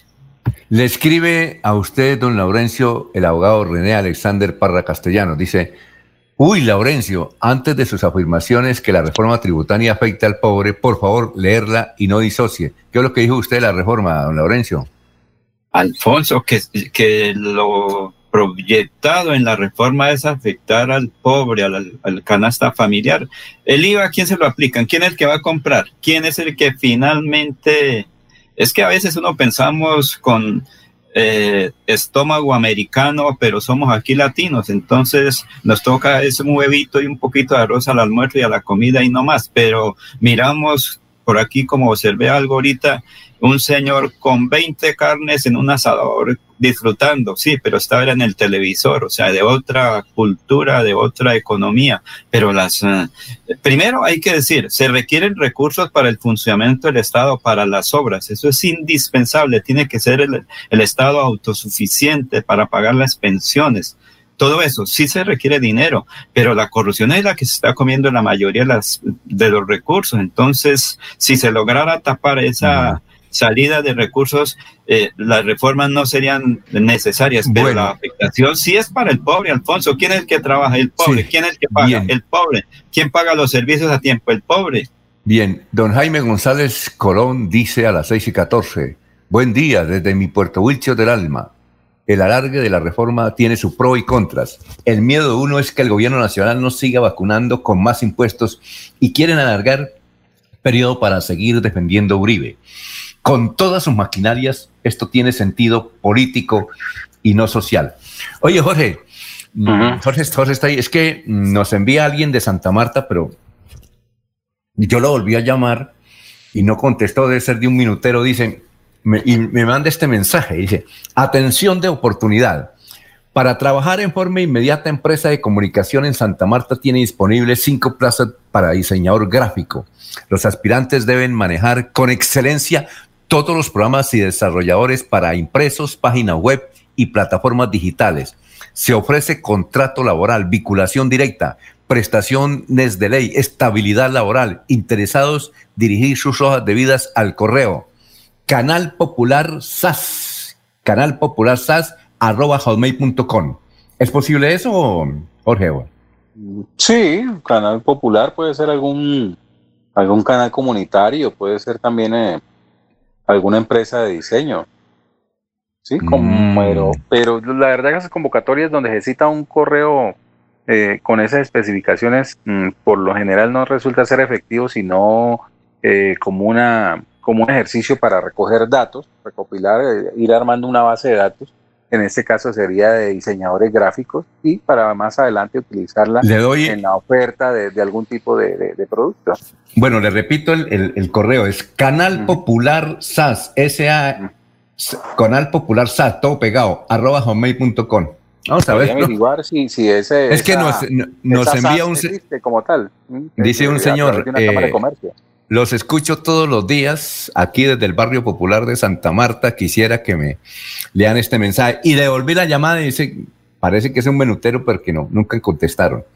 Alfonso, bueno. nadie responde por eso. eh, O de pronto es una forma de buscar. No, pero da- si dan el correo, pero si dan el correo electrónico es por algo, ¿no?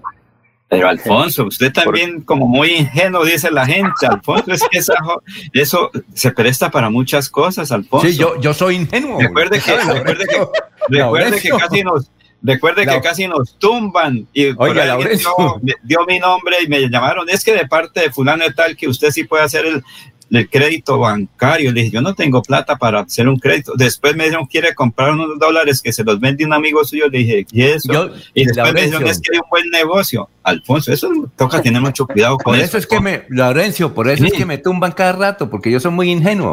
Ayer No, nos eso- llamó, dice que alguien llamó, a- a- ayer dicen que alguien llamó a la emisora que tiene una niña muy enferma en el Hospital Universitario de Santander, que por qué no le damos oportunidad para que hablara y pidiera recursos. Entonces yo, alguien me dijo, no, alguien, si, si no hubieras, esa persona estado cerca a mí, lo, lo, le había, lo había, habría llamado y sacarle el, el mensaje al aire. Entonces yo le dije, la persona me dijo, mejor, eh, ojo que se están presentando muchos tumbes en ese sentido. ¿Por qué no le dice al señor que envíe un certificado del hospital donde evidentemente está la niña enferma para que usted no Dije, ah, bueno, Laurencio, por eso es que todo el mundo me tumba. Yo soy muy ingenuo, usted tiene toda la razón. No, no, no quiero confiar, no, Alfonso, eh, perdón el, el, término, confía uno en la buena fe de las personas. Y en eso ahorita ya no puede, y más en las redes. Recuerde que una de las recomendaciones, tenga cuidado que las redes es lo peor que hay. Me refiero para cometer delitos, para engaños, ¿sí? Eso es lo que toca tener cuidado. Mire, usted mismo lo, lo, acabó de anunciar antes. En Barranca Bermeja, Distrito Especial, se están enfrentando robos en los cajeros automáticos. Es eso, la situación, todo eso que ocurre. Entonces ahora tengo que tener mucho cuidado, Alfonso. Vamos, antes de que suene, de que suene la campanita. Está un, un realizador audiovisual para contratar. ¿Quién? ¿Sabe quién lo estaba buscando? En Barranquilla. ¿Quién? Helman Incapié colocó en sus redes sociales que estaba buscando un ah, realizador audiovisual. Oiga, está bien Helman entonces, ¿no? Pero Alfonso era, era, de colaborador, porque él tiene ahorita, digamos, como una especie de emisora ¿cómo se dice ahora? No, no, virtual, sí, virtual, online, en, red, y entonces necesitaba aquí alguien, porque es que Alfonso, hay que decir una cosa, Helman Hincapié, mi buen amigo, está pasando por una situación muy compleja, creo que está perdiendo la visión, y él tiene su canal allá, y le están ayudando varios amigos, es lo que estaba pidiendo era que le ayudaran, y que alguien le, para diseñar y hacer un poco de cosas en su canal virtual allá. Bueno, vamos a una... Vamos a una pausa y les dejo este mensaje de Juan Fernando Cristo. Pregunto por curiosidad, ¿en qué otro país en el mundo en plena pandemia y crisis económica están con, primero, con una hora de televisión diaria del presidente, dos, proponiendo cancelar elecciones para extender los periodos del presidente y Congreso, tres, un Congreso sancionando por Zoom. Eh, díganme el país, dice Juan Fernando Cristo. Son las seis y veinte minutos. Amigo empresario, su negocio merece el mejor respaldo. Los desafíos mundiales traen soluciones al instante. Por eso Confuturo le ofrece crédito ágil y práctico para capital de trabajo y todas las necesidades de su empresa. Informes 317-439-9483 y en www.cofuturo.com.co. Cofuturo, construimos sueños de progreso.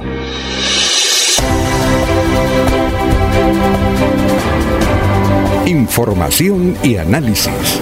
Es el estilo de Últimas Noticias por Radio Melodía 1080 AM.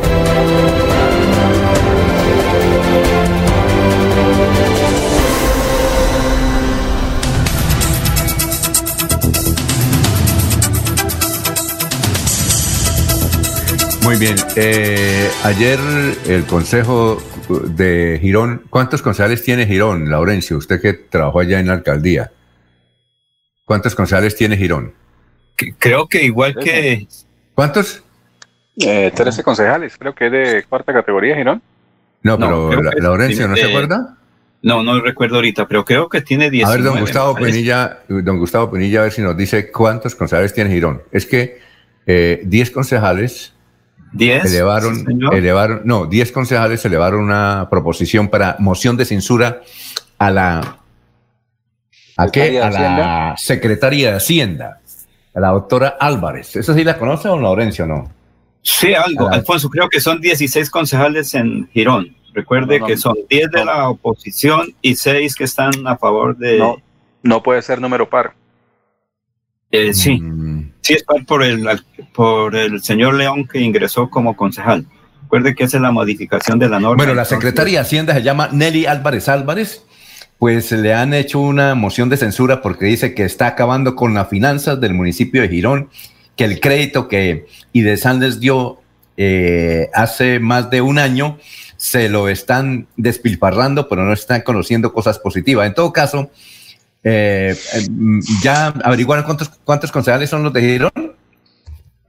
Alfonso, lo cierto es que ya están en campaña política para la alcaldía ahorita que esperemos el calendario electoral de Girón y ya comenzó la campaña. Eso es parte de la campaña normal en toda democracia, Alfonso. Bueno, pero mientras entonces vienen las respuestas, seguramente, don Gustavo, ¿cuántos concejales tiene Girón? Eh, Jorge, vamos a presentar a la directora de tránsito, la doctora Andrea Méndez, eh, ella eh, dijo algo porque ayer siguieron ventilando el asunto las eventuales fotomultas para la ciudad de Bucaramanga. Ella hizo una intervención en el Consejo de la ciudad de Bucaramanga y ante una pregunta de una concejala, pues ella respondió. y aclaró en el sentido que no es cierto que haya fotomultas. Es así, ¿no, Jorge? Sí, señor. Entonces, vamos a escuchar esta partecita que ayer, ayer pasamos una, pero vamos a pasarle otra eh, de la intervención que ella hizo en el Consejo de la Ciudad de Bucaramanga sobre esto de las, de las fotomultas. Bueno, eh, pues ahí como aclararle que yo no le tengo miedo al ruido cuando llegué, ruido innecesario creado por terceras personas malintencionadas, considero, porque no tengo ni una sola investigación en ningún ente de control. Entonces, cuando uno está tranquilo y ahora con transparencia, pues no le fan al ruido de personas que lo hacen con mala intención. Entonces, eh, creo que a esas personas es lo que más me motiva a trabajar y demostrarles eh, mi experiencia, mostrarles mi hoja de vida, demostrarles de qué estoy hecha y qué soy capaz de hacer por la ciudad. Entonces, eh, ahí es por el tema que me preocupaba, que yo llegué con mucho ruido, ruido de, no puedo decir más de cinco personas, porque sabíamos quiénes eran, de pronto por qué eran, y sin algún tipo de, de indicio grave que yo pudiera sentirme apenada o, o, hombre, ¿no? ¿Qué hice? Entonces no, no me afana. Para ya entrar como en las preguntas puntuales del tema de, de del tema de, que no conocía la ciudad, pues ya les conté, ya sí la, la, conocía. Em, y pues eso es lo que estoy demostrando y eso es lo que hoy la sigo conociendo, yendo a los barrios, yendo a la comuna, la, la ciudad se conoce yendo, escuchando a la gente, escuchando las necesidades y eso es lo que hemos venido haciendo como directora de tránsito de Bucaramanga. Eh, estábamos hablando del tema, me hablabas del tema de Muy bien, eh, eso es lo, una de las partes más principales donde ella niega que se esté creando o pretendiendo establecer las fotomultas en la ciudad de Bucaramanga. esa, esa, respuesta, Alfonso, se deriva de una consulta hecha por la concejal Silvia Moreno, en el sentido que cuando llegó la directora de tránsito, Silvia eh, Andrea Juliana Méndez a Bucaramanga en el mes de julio de, 2020, eh, se habían generado unos ruidos o unas denuncias desde algunos eh, medios con respecto a que ella venía con un encargo de, de, desarrollar un proceso de, contratación específico aquí en la ciudad. Ella pues lo que responde es que ella no le tiene miedo al ruido, que ella no tiene hasta el momento, hasta hoy no tiene ninguna investigación, eh, ninguna cuenta pendiente con ni disciplinaria ni judicial y que viene precisamente a colocar a, disposición de la ciudad sus conocimientos, la ciudad que en la que aunque no nació sí se crió, porque recordemos que eh, Juliana Méndez es, es eh, graduada como abogada de la Universidad Autónoma de Bucaramanga e hija de, dos de, empresarios del transporte que comenzaron aquí en la ciudad y que posteriormente se desplazaron hacia Cúcuta. Esto dice entonces, por lo tanto, que ya no le tiene miedo al ruido y que eh, de estar recorriendo la ciudad, eh, conociendo la ciudad, no, que precisamente la, conoce tanto que se atreve a recorrerla cada mes, a hacer una visita a las comunas de, Bucaramanga para tener un contacto directo con las personas, con los líderes cívicos, de quienes ha escuchado sus requerimientos en cuanto a movilidad y, y señalización y eso le ha permitido a la entidad hacer un trabajo más efectivo en estos temas eh, allí en estos sectores. Es básicamente lo que responde la directora de tránsito allí en la grabación que acabamos de escuchar. Son las 6 de la mañana, 27 minutos. Eh, Guillermo Enrique Gómez París, lo conocen, ¿no? Él está en Bogotá. ahora es el presidente nacional de Acodres, el gremio más importante de gastronomía de restaurantes que hay en Colombia y tiene bastante influencia y lo entrevistan mucho en Bogotá. Pues dice Guillermo Enrique Gómez París respondiéndole a Juan Fernando Cristo sobre que con este proyecto de alargar los periodos es un golpe de Estado, dice el doctor Guillermo Enrique Gómez París, dice, herencia el golpe que le hicieron a la Constitución al desconocer el plebiscito del 2016. El ejemplo arrastra, doctor. Muy bien. Eh, Alfonso, ¿sabe, ¿sabe qué es lo que va a suceder en este proceso electoral que se viene en estos tiempos de la política? Que las redes sociales mm, le han dado herramientas a los ciudadanos para castigar la incoherencia de muchos políticos, que como la memoria es frágil, las redes sociales están para hacerle recordar cómo en tiempos pasados eh, fijaban una posición en un sentido y cuando se acerca una nueva campaña, entonces cambian inmediatamente. Esa incoherencia de opinión, esa incoherencia de política será duramente castigada por los electores en los procesos electorales de aquí, de aquí en adelante. Oiga, lo, que le, lo que le pasa, lo que, sí, lo que le pasa, Jorge, a, a Hernán, eh, ¿cómo es? A Nazar, al señor Nazar. ¿Cómo? Así, el jefe de, de, comunicaciones de la Casa de Nariño, ¿cómo es que llama? Hassan, Nazar. Hassan Nazar.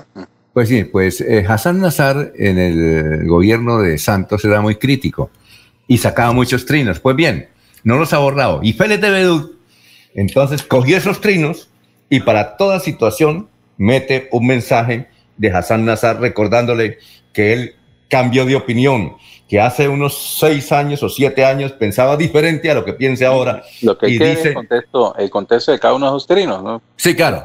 También los aprovechan muy bien. Mire el caso del señor eh, Cristo, ¿sí? Le parece muy mal que un presidente hable una hora diaria en televisión cuando los ciudadanos tienen la libertad de ver o no verlo, ¿sí?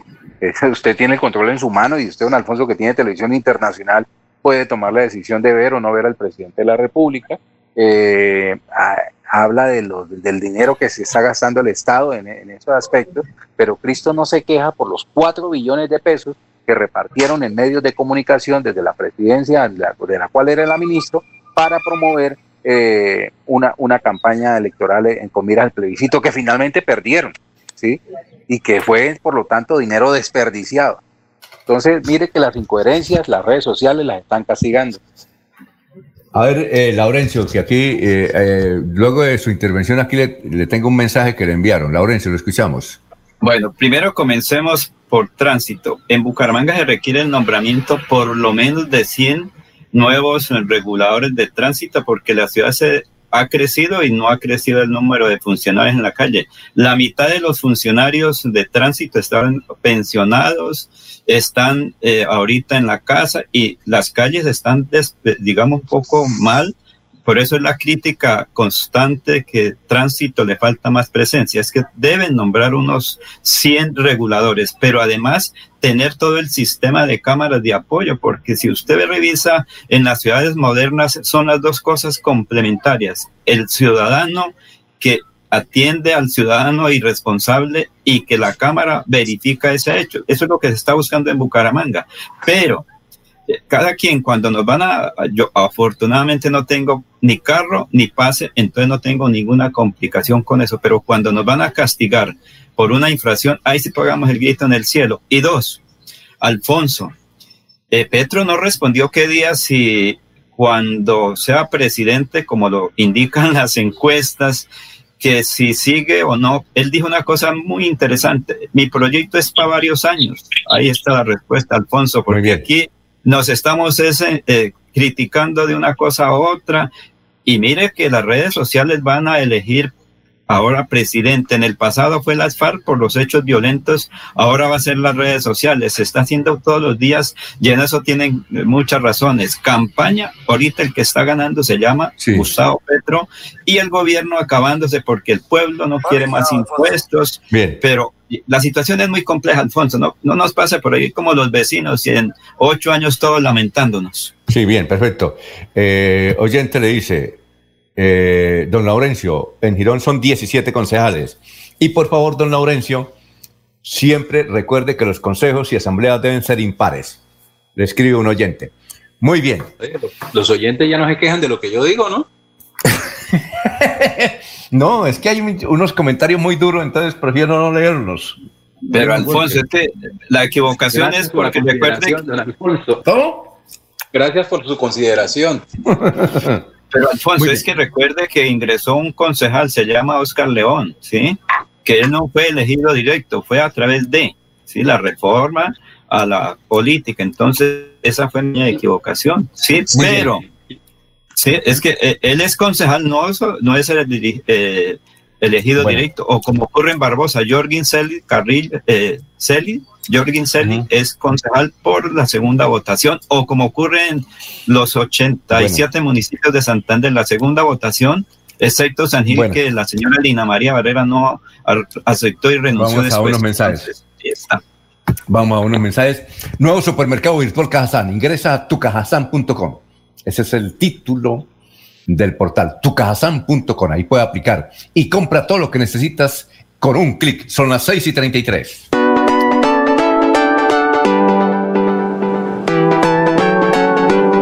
Melodía, Melodía, Radio Sin Fronteras. Escúchenos en cualquier lugar del mundo. Melodíaenlínea.com es nuestra página web.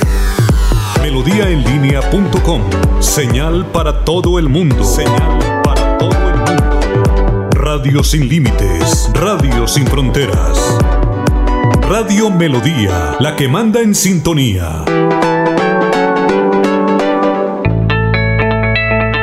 Atención, ¿sufre de la próstata o los ovarios? El doctor Roberto Delgado, urólogo, homeópata y dermatólogo, le tiene la solución para la infección renal, la impotencia sexual, la presión arterial, el estrés, si no puede dormir y tiene dolor de cintura y en las piernas. Son tres medicamentos completamente naturales por el valor de 70 mil pesos para acabar con todas estas enfermedades. Consúltenos en la calle 14 2313, barrio San Francisco en Bucaramanga o llámenos al 634 8597 634 8597. Que disfrutes de un servicio de energía confiable y de calidad. Por eso trabajamos en el mantenimiento de la infraestructura eléctrica, para que estés informado oportunamente de las fechas y horarios de las suspensiones del servicio de energía. Síguenos en nuestras redes sociales arroba esa grupo EPN o consulta toda la información en www.esa.com.co. ESA Grupo EPN, Vigilado Superservicios. Los invitamos a sintonizar el espacio Hablando con el Abogado, de lunes a viernes en el horario de las 7 y 30 de la mañana. Un programa que le informará y le ayudará a solucionar sus problemas jurídicos, con la dirección del doctor Iván Darío Calderón, abogado egresado de la Universidad Industrial de Santander con especialización en Derecho Comercial, por Melodía, la que manda en sintonía. A esta hora presentamos la nota médica con el doctor Ricardo González Parra de la Unidad Médica Biológica. Y también cuando hablamos de sistema digestivo alto, estamos, tenemos que hablar necesariamente de la esofagitis, de la gastritis crónica o aguda y de la famosa hernia yatal. Para las personas que no saben y no conocen qué es la hernia yatal, la hernia yatal es un es una herniación eh, que consiste en que el estómago se introduce hacia el tórax. Es decir, el estómago tiene que estar abajo y se va metiendo hacia arriba, hacia el tórax, donde están los pulmones y el corazón. Es decir, se va la parte digestiva al sistema cardiovascular o cardiopulmonar que está del ombligo o del ombligo no, del epigastrio hacia arriba. Esto hace que el paciente presente una cantidad de síntomas bastante, digámoslo así, desagradables. Por ejemplo, la sensación de que no puede pasar un alimento, la sensación de que se le atora la comida en la boca del estómago, la sensación de estrechez a nivel digestivo. La persona que tiene ese, esa, esa acidez que puede llegar hasta la garganta y quemarle incluso las cuerdas bucales. Estas personas que tienen este ardor en la boca del estómago, esta quemazón a nivel del epigastrio, son personas que efectivamente están presentando o una gastritis o una gastritis aguda o crónica o una hernia yatal. A todas las personas que me escuchan en Buga, Cali, en todo el Valle del Cauca, a nivel también de todo Santander, Bucaramanga, todas las ciudades aledañas, e igualmente en las diferentes ciudades donde me escuchan, en Bogotá, en Medellín, en cualquier parte de Colombia, los estamos invitando a la consulta médica con el médico Ricardo González de la Unidad Médica Biológica, doctor Ricardo González, quién les habla en este momento. Apunten los números telefónicos y pidan su cita médica ya mismo. 313-392-2623. 313-392-2623.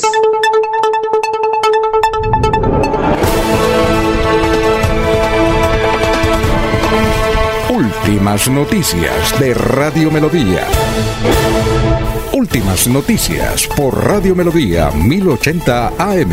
En Facebook Live, en YouTube y en Twitter. Por donde quiera informarse.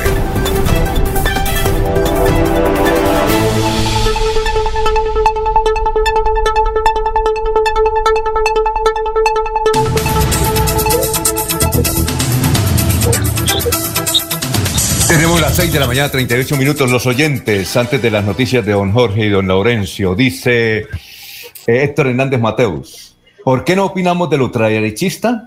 ¿Por qué no opinamos del ultraderechista? Su extremismo le hace reprochable. Hay un dicho popular, me hace recordar trapiches. ¿Para quién será? ¿No será, será para Laurencio o para don Jorge?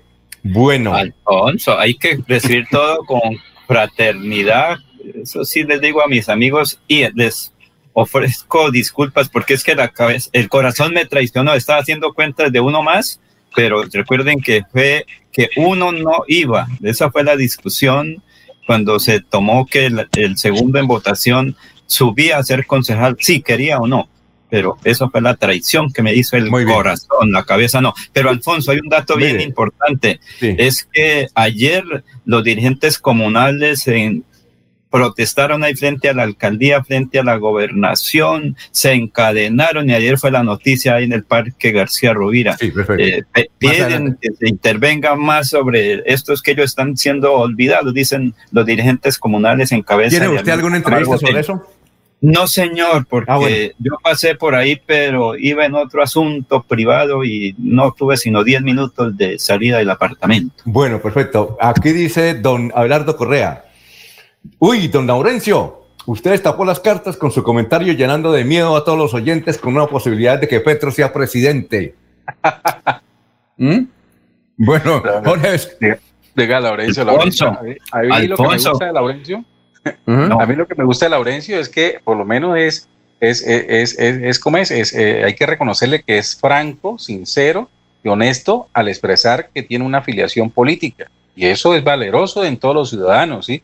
Eh, Laurencio en ningún momento puede llegar a ser comparado con aquellos que se muestran de neutrales, pero en realidad se, se van eh, de manera taimada hacia los extremos. Eso, sí tienen que reconocérselo a Laurencio. Entonces, eh, no, me acojo a, la, a, la, tesis, a la excusa que él presenta, pero a la vez hay que reconocerle que es muy sincero y honesto en su, en su filiación política. Y, oiga, y, que el, y, que, el godito defiende a los goditos.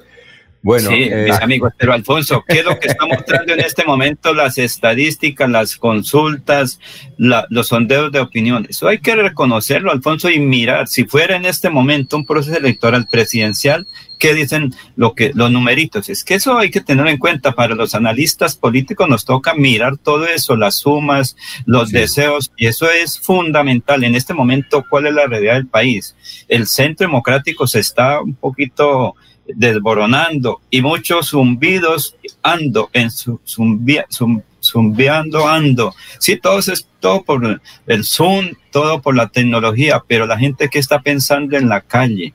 Alguien me dijo, Laurencio, estoy muy preocupado. En Bogotá se habla de Petro y esto es incontrolable. Estoy preocupado, me dijo alguien. No sé hasta dónde, Alfonso. Bueno. ¿Cómo están las estadísticas? ¿Cómo está la repartición del corazón electoral futuro? Muy bien. Eh, Jorge, vamos con noticias, son las 6 y 41. Don Alfonso, pues ya que Laurencio habló de abejas y que están tumbando, eh, pues le comento que en, la Asamblea de Santander eh, se encuentra en discusión el proyecto de, de, ordenanza número 06 de 2021, por medio de la cual se declara las abejas como insectos de interés ecológico, social y económico en el departamento de Santander. La iniciativa ya fue aprobada ayer en plenaria para discusión en primer debate en comisión y va por muy buen curso para convertirse en ordenanza del departamento. La, el proyecto ordenanza número 06 de 2021, por medio de la cual se declara las, a las abejas como insectos de interés ecológico, social y económico en el departamento de Santander. Y otra noticia que se desprendió de la sesión de ayer de la Asamblea de Santander tiene que ver con la aprobación de la realización de una sesión descentralizada en el municipio de San Gil con motivo de los 332 años de fundación que se cumplieron en la jornada anterior, don Alfonso. ¿Y cuándo es lo de San Gil? Eh, no se programa, ayer se, ayer se aprobó la, proposición que fue presentada por los diputados Mauricio Mejía y Alfonso Pinto Fratali, ¿sí? Eh, pues eh, en el marco de la celebración de los 332 años de fundación de la, de la capital turística de Santander y de esta manera pues entonces ya procede eh, la, Secretaría General de la Asamblea a programar esta sesión descentralizada que va a tratar cuatro temas de importancia para San Gil, don Alfonso. Eh, la variante San Gil, eh, el Hotel Bella Isla, qué destino se le puede dar al inmueble del Hotel Bella Isla, Bella Isla em, la, el aeropuerto Los Pozos y eh, un cuarto tema que está relacionado con, no paso en ese momento por alto, tener miro mis archivos, ¿El hospital? ¿El hospital sería? El hospital, correcto. El hospital es más importante de todos, además. Sí, el avance de la obra del Hospital Regional de San Gil. Muy bien. Eh, Laurencio, noticias. Alfonso, y gracias por el salto que dio eh, eh, Jorge Caicedo. Es que ayer fue el salto de que no se tuvo en cuenta ustedes los baricharas, los de Capitanejo. Ayer fue el día de la cabra, que salta mucho. Hoy cuando uno sube por el Chicamocha o cuando van a a su tierra natal, Barichara, el primer cosa que uno piensa es una cabrita, pero ahí bien sudado. Alfonso, es que precisamente una médica veterinaria y las mascotas, ¿cómo han sufrido durante este tiempo? Ese es otro tema muy importante, Alfonso. Mucha gente hace un año no tenía mascota en la casa, pero por la pandemia compraron, así se llama el Rocky o se llame como sea, y muchos de esos animalitos han sufrido también, porque generalmente se come mucho en la casa y el que va a recibirlos dicen en el campo los desperdicios, el perrito se engordó y se afectó. También en las peleas familiares el perro es el que sufre también, Alfonso. Precisamente hemos invitado a esta médico veterinaria para que nos hable su experiencia en este año de pandemia y las mascotas, los perritos en los apartamentos. Mi nombre es Gisela Ávila, soy médica veterinaria zootecnista, la medicina interna y a la fisiatría veterinaria un año de pandemia, ¿qué ha encontrado en este año frente a las mascotas, a los perritos y a los gatos o la ley de conservación de los animales? Bueno, primero que todo, eh, el hacinamiento ha hecho que pues, las mascotas al estar con las familias eh, hayan tenido más problemas de obesidad, eh, más problemas digestivos, porque todo lo de la casa, todo lo que cocinan, todo se les da, eh, porque las personas pues obviamente por, por cuarentena, por hacinamiento no podían salir a hacer actividad física, los perritos tampoco lo pueden hacer, cosa que es muy importante para ellos, para su salud. Ahorita eh, lo ideal es, digamos que como los médicos veterinarios de cabecera de cada, de cada perrito, mantener una alimentación saludable, ¿sí? consejos de alimentación, hacer eh, ejercicios en casa, estiramientos en las articulaciones. En la parte de fisiatría es muy importante mantener tanto el estado eh, general de salud, de mm, el peso, eh, también vemos, digamos, que hay perritos que se han también agresivos, a veces ellos captan mucho las energías de los, de los propietarios, entonces hay, hay personas, ha visto muchos casos de violencia intrafamiliar y ellos también son muy, se ven muy afectados. Hemos tenido también mucho problema en, el, en la cuestión de o abandonan sus perritos porque no, no soportan estar mucho tiempo con ellos, porque tienen que limpiar necesidades, eh, o porque iniciando pandemia mucha gente eh, adquirió eh, cachorros pensando en, en, que iban a hacer, tener buena compañía y no son, digamos, no tienen la paciencia o no son conscientes de la responsabilidad que conlleva tener una mascota en casa. Tener una mascota, eh, eso implica eh, saber llevar, saber manejarlo, em, conocer el temperamento de la mascota. Si una persona crece, eh, em, es propietario de mascotas, sabe que el perrito es agresivo con otras mascotas, sabe que es agresivo con personas. Entonces hay mucho inconveniente. Em, con cuestión a, la parte de, transmisión, de contagio del COVID, em, ellos también había mucho abandono porque la gente pensaba que ellos le transmitían a uno el, el virus, cosa que ellos, digamos, no son portadores del virus.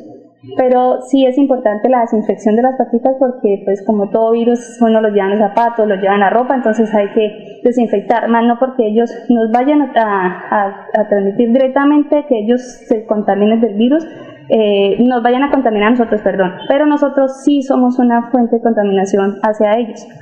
Que no se ha reportado casos, eh, pero no, pero sí es, sí es bueno como la prevención.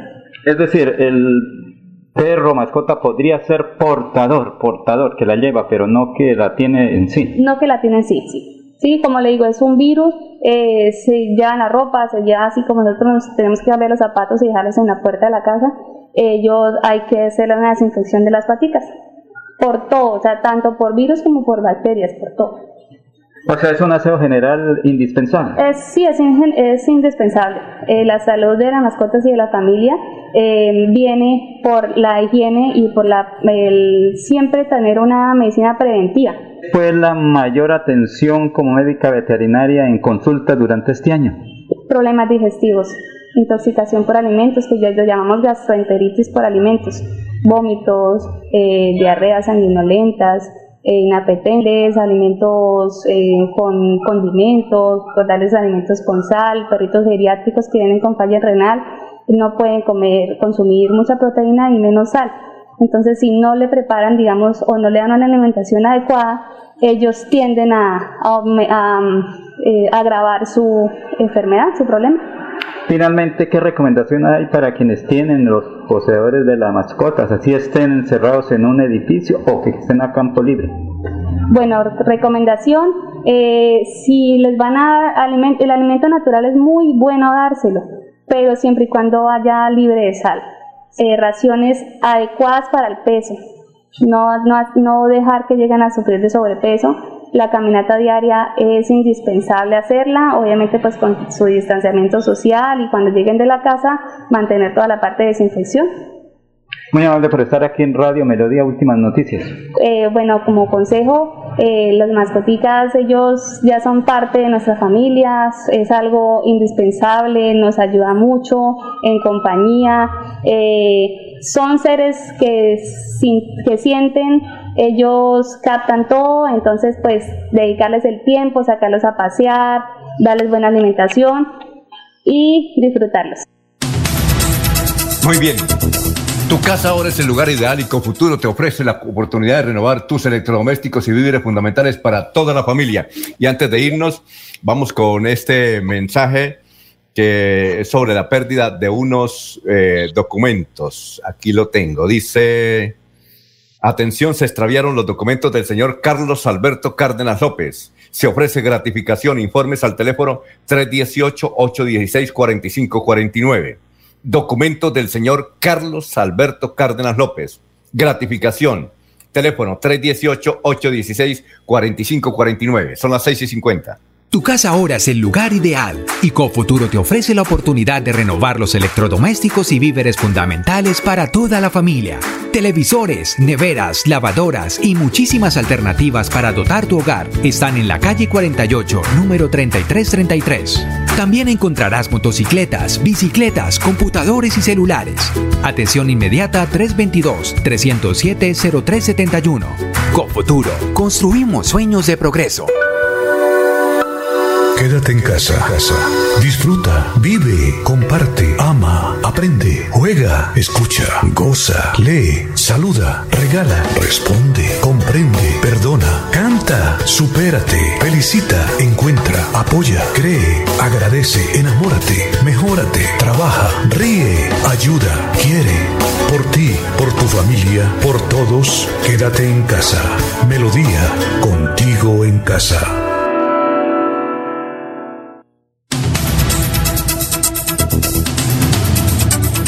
Bueno, vamos con los oyentes. Dice eh, Gustavo Pinilla Gómez, Metrolínea nunca ha servido a los gironeses, pero los aviones dueños de las empresas de transporte urbano quieren que Girón ayude a pagar su quiebra. Se mandan huevo.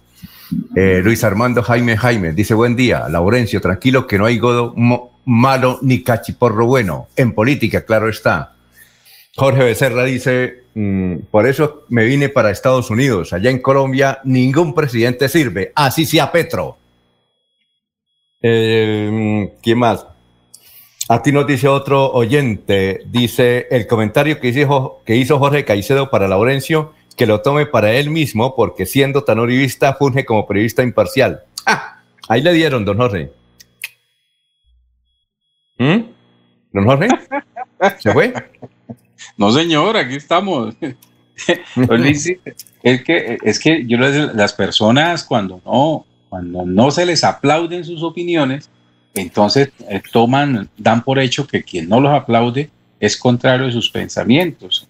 Yo aquí muchas veces he dicho que yo no soy uribista. No he tenido la oportunidad de poder votar por el señor Uribe en ninguno de los procesos en los que se ha presentado. Cuando era candidato a la presidencia, cuando fue presidente, yo estaba vinculado de tiempo completo al periodismo y ese, por norma ética, pues yo pues, no participaba y además que siempre las elecciones me tomaban en una ciudad diferente donde tenía inscrita mi cédula. Y cuando el señor Uribe fue candidato al Senado, yo preferí, como buen santanderiano, apoyar a los candidatos de la región. Entonces, no, no veo por qué me tienen que matricular en, algún partido, donde además en el Centro Democrático a mí ni siquiera me quieren, no, no tengo amigos en el Centro Democrático, de por lo menos en el de Santander no los tengo. Entonces, bueno, equivocado el oyente, equivocado. René Alexander Parra Castellano dice, este fin de semana se eligieron los directorios municipales del Centro Democrático y estos a su vez elegirán el directorio departamental. Bueno, eh, otras noticias. Aquí nos dice, a ver qué es lo que nos dice. Eh, miembros de la banda del Indio encendieron dos mil velas en, en, Cúcuta, en el máximo escenario deportivo del departamento, representando la fe que tienen sobre el regreso del Cúcuta Deportivo. Miembros de la banda del Indio, barra popular de la institución fronteriza, iluminaron el General Santander en la noche de ayer con dos mil velas. La iniciativa propia de la organización que en los partidos del Río Negro ambientaba desde la tribuna sur con sus cánticos y banderas, surgió con la finalidad de demostrarle al país que toda Cúcuta espera el retorno de su equipo de fútbol profesional colombiano, dice Arturo Caicedo desde la ciudad de Cúcuta. Son las 6 y 54. Vamos a escuchar a la secretaria de Hacienda del departamento de Santander que tiene un llamado para todos los eh, dueños de carros. Es la doctora Elizabeth Lobo Ella quiere que se pongan eh, a paz y salvo, que hay muchas oportunidades porque el calendario es muy flexible y también hay que aprovechar los descuentos. Aquí está en Radio Melodía a las 6 y 55 eh, Elizabeth Lobo Guerrero, secretaria de Hacienda de Santander. El gobierno de Siempre Santander, a través de la Secretaría de Hacienda del departamento, está haciendo una invitación muy especial a todos los propietarios de vehículos que están matriculados en el departamento de Santander para que las fechas límites de pago de acuerdo a su placa puedan acercarse en horario extendido en las casas del libro de San Gil, Arrancabermeja y Bucaramanga a hacer el pago de su impuesto.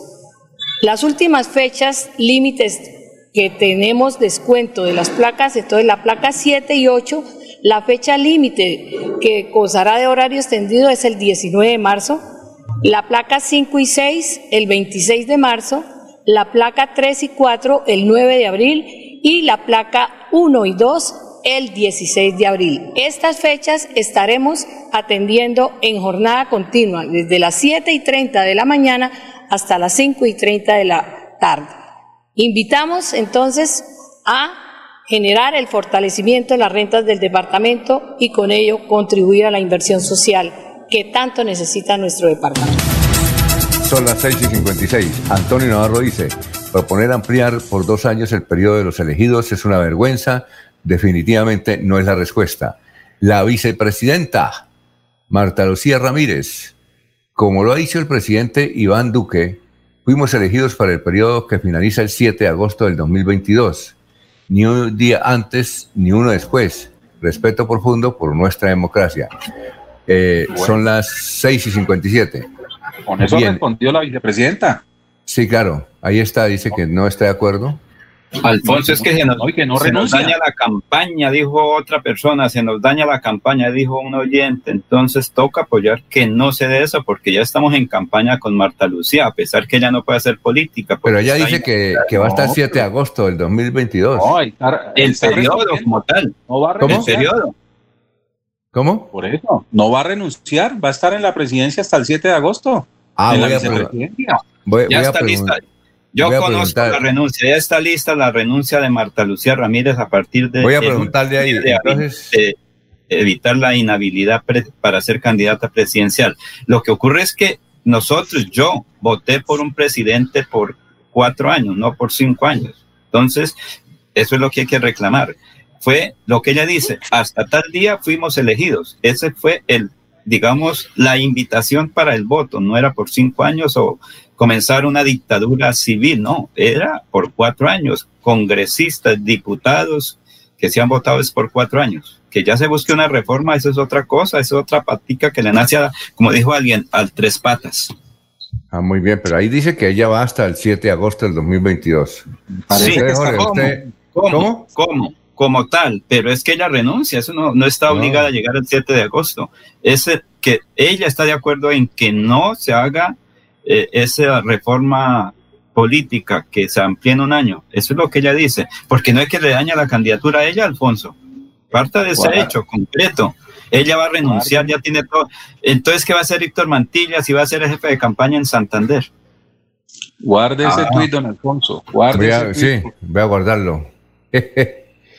Eh, bien, eh, noticia política. Los partidos políticos, perdón, los partidos de izquierda se están alineando en una coalición para presentar una sola lista al Senado de la República. Alberto López dice, yo ni voto en derecha o izquierda, pero me parece una bobada que se estén matando por un partido y otro, sabiendo que ambos partidos roban. Los líderes de hoy en día es pura demagogia. 6 y 59. René Alexander Parra dice, pero los partidos de gobierno también están pensando en una gran coalición de los partidos Cambio Radical, Partido Conservador, Partido la U y el Centro Democrático con 25 miembros cada uno para un total de 100 candidatos. Solo falta una modificación de un artículo en la Constitución. Eh, Aldemar eh, Ramírez dice, yo sí estoy de acuerdo que amplíen el periodo, porque eh, además el doctor Duque ha sido muy generoso y tenemos que siempre estar obedeciéndole al jefe de jefes, Álvaro Uribe. Eh, Rodrigo Buenahora dice, mm, recordar que mañana a las 3 de la tarde hay una rogativa en Barichara para que llueva porque hace 24 meses no cae una gotica de agua en esta región colombiana. Son las 7 de la mañana, vamos a una pausa y regresamos. Estamos en Radio Melodía. Aquí Bucaramanga, la bella capital de Santander. Transmite Radio Melodía, Estación Colombiana, HJMH, 1080 kilociclos, 10.000 vatios de potencia en antena, para todo el oriente colombiano. Cadena Melodía, la radio líder de Colombia.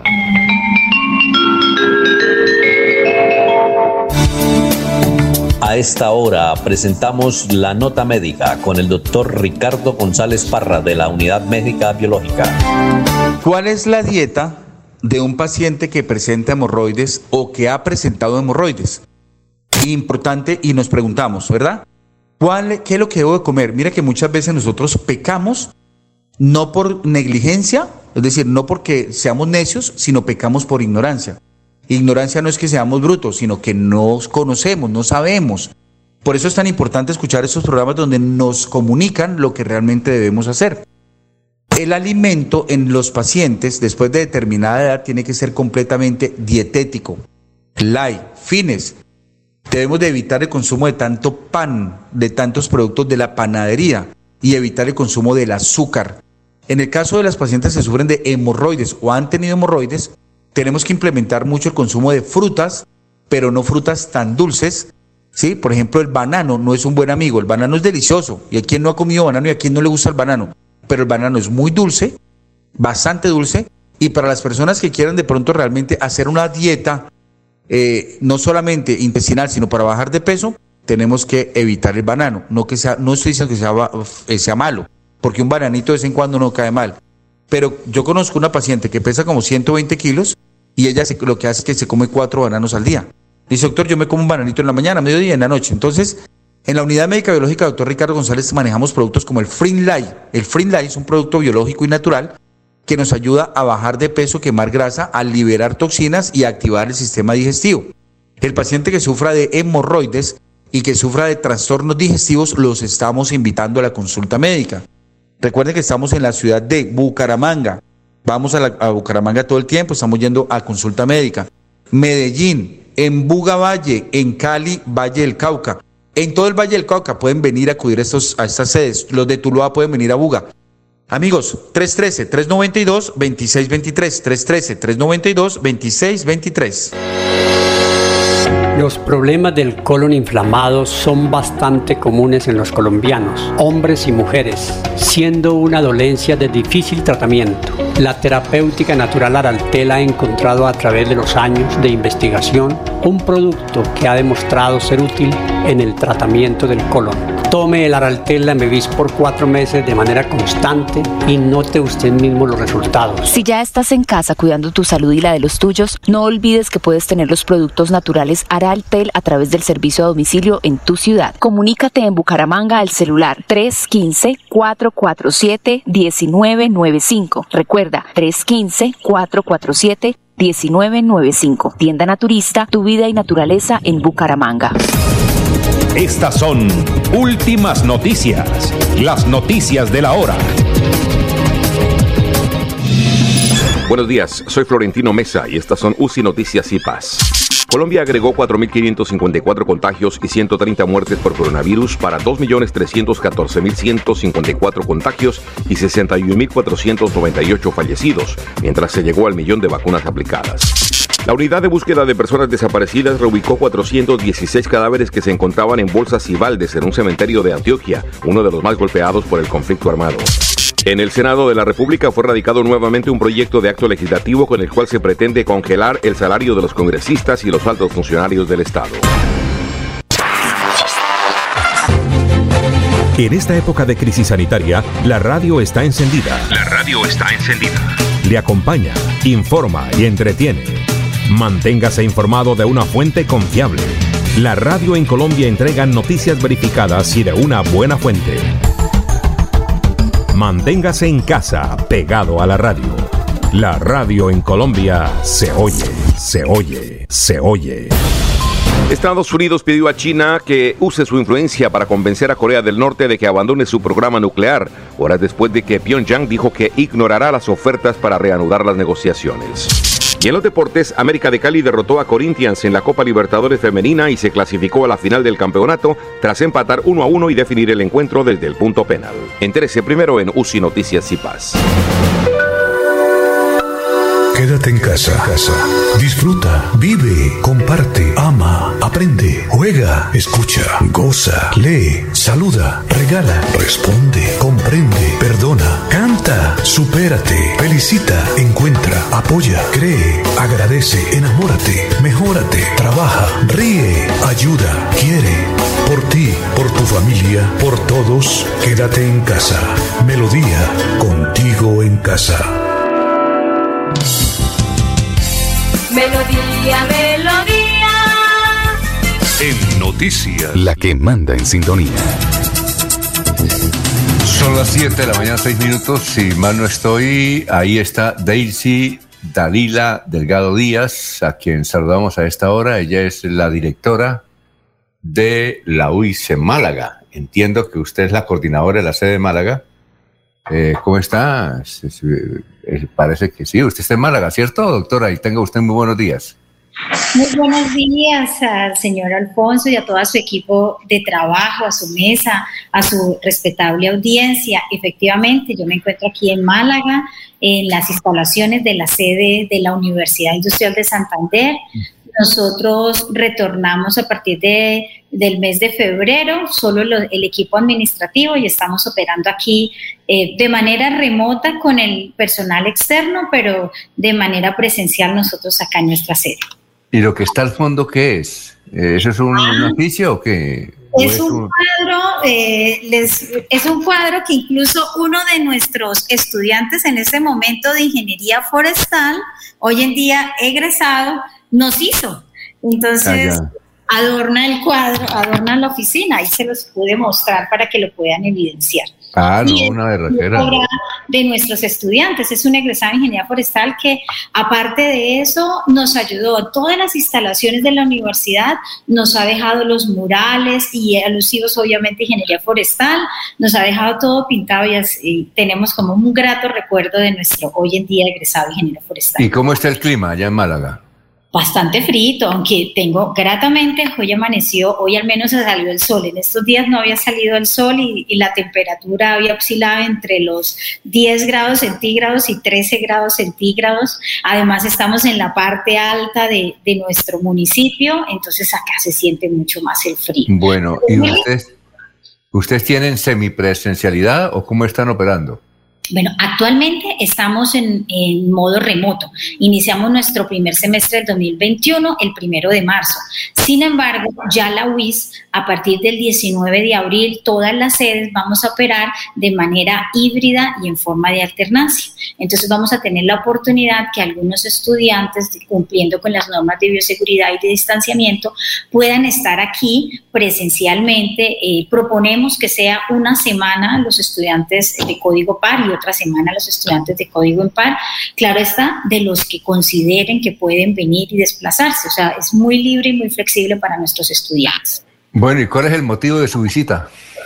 Bueno, pues básicamente agradecerles, contarles que estamos cumpliendo nuestros primeros 25 años de presencia institucional en la capital de la provincia de García Rovira, que para nosotros es, es una gran eh, orgullo y aparte de eso oportunidad para seguir cualificando el personal de esta región y de las zonas alternas, porque eh, nosotros tenemos estudiantes de todo el país, de todas las zonas, pero prevalece efectivamente nuestro departamento de Santander y en gran cantidad de nuestra provincia. Entonces, para nosotros es un orgullo seguir colaborando. Recordemos que nuestra provincia y Málaga especialmente tiene una vocación educativa.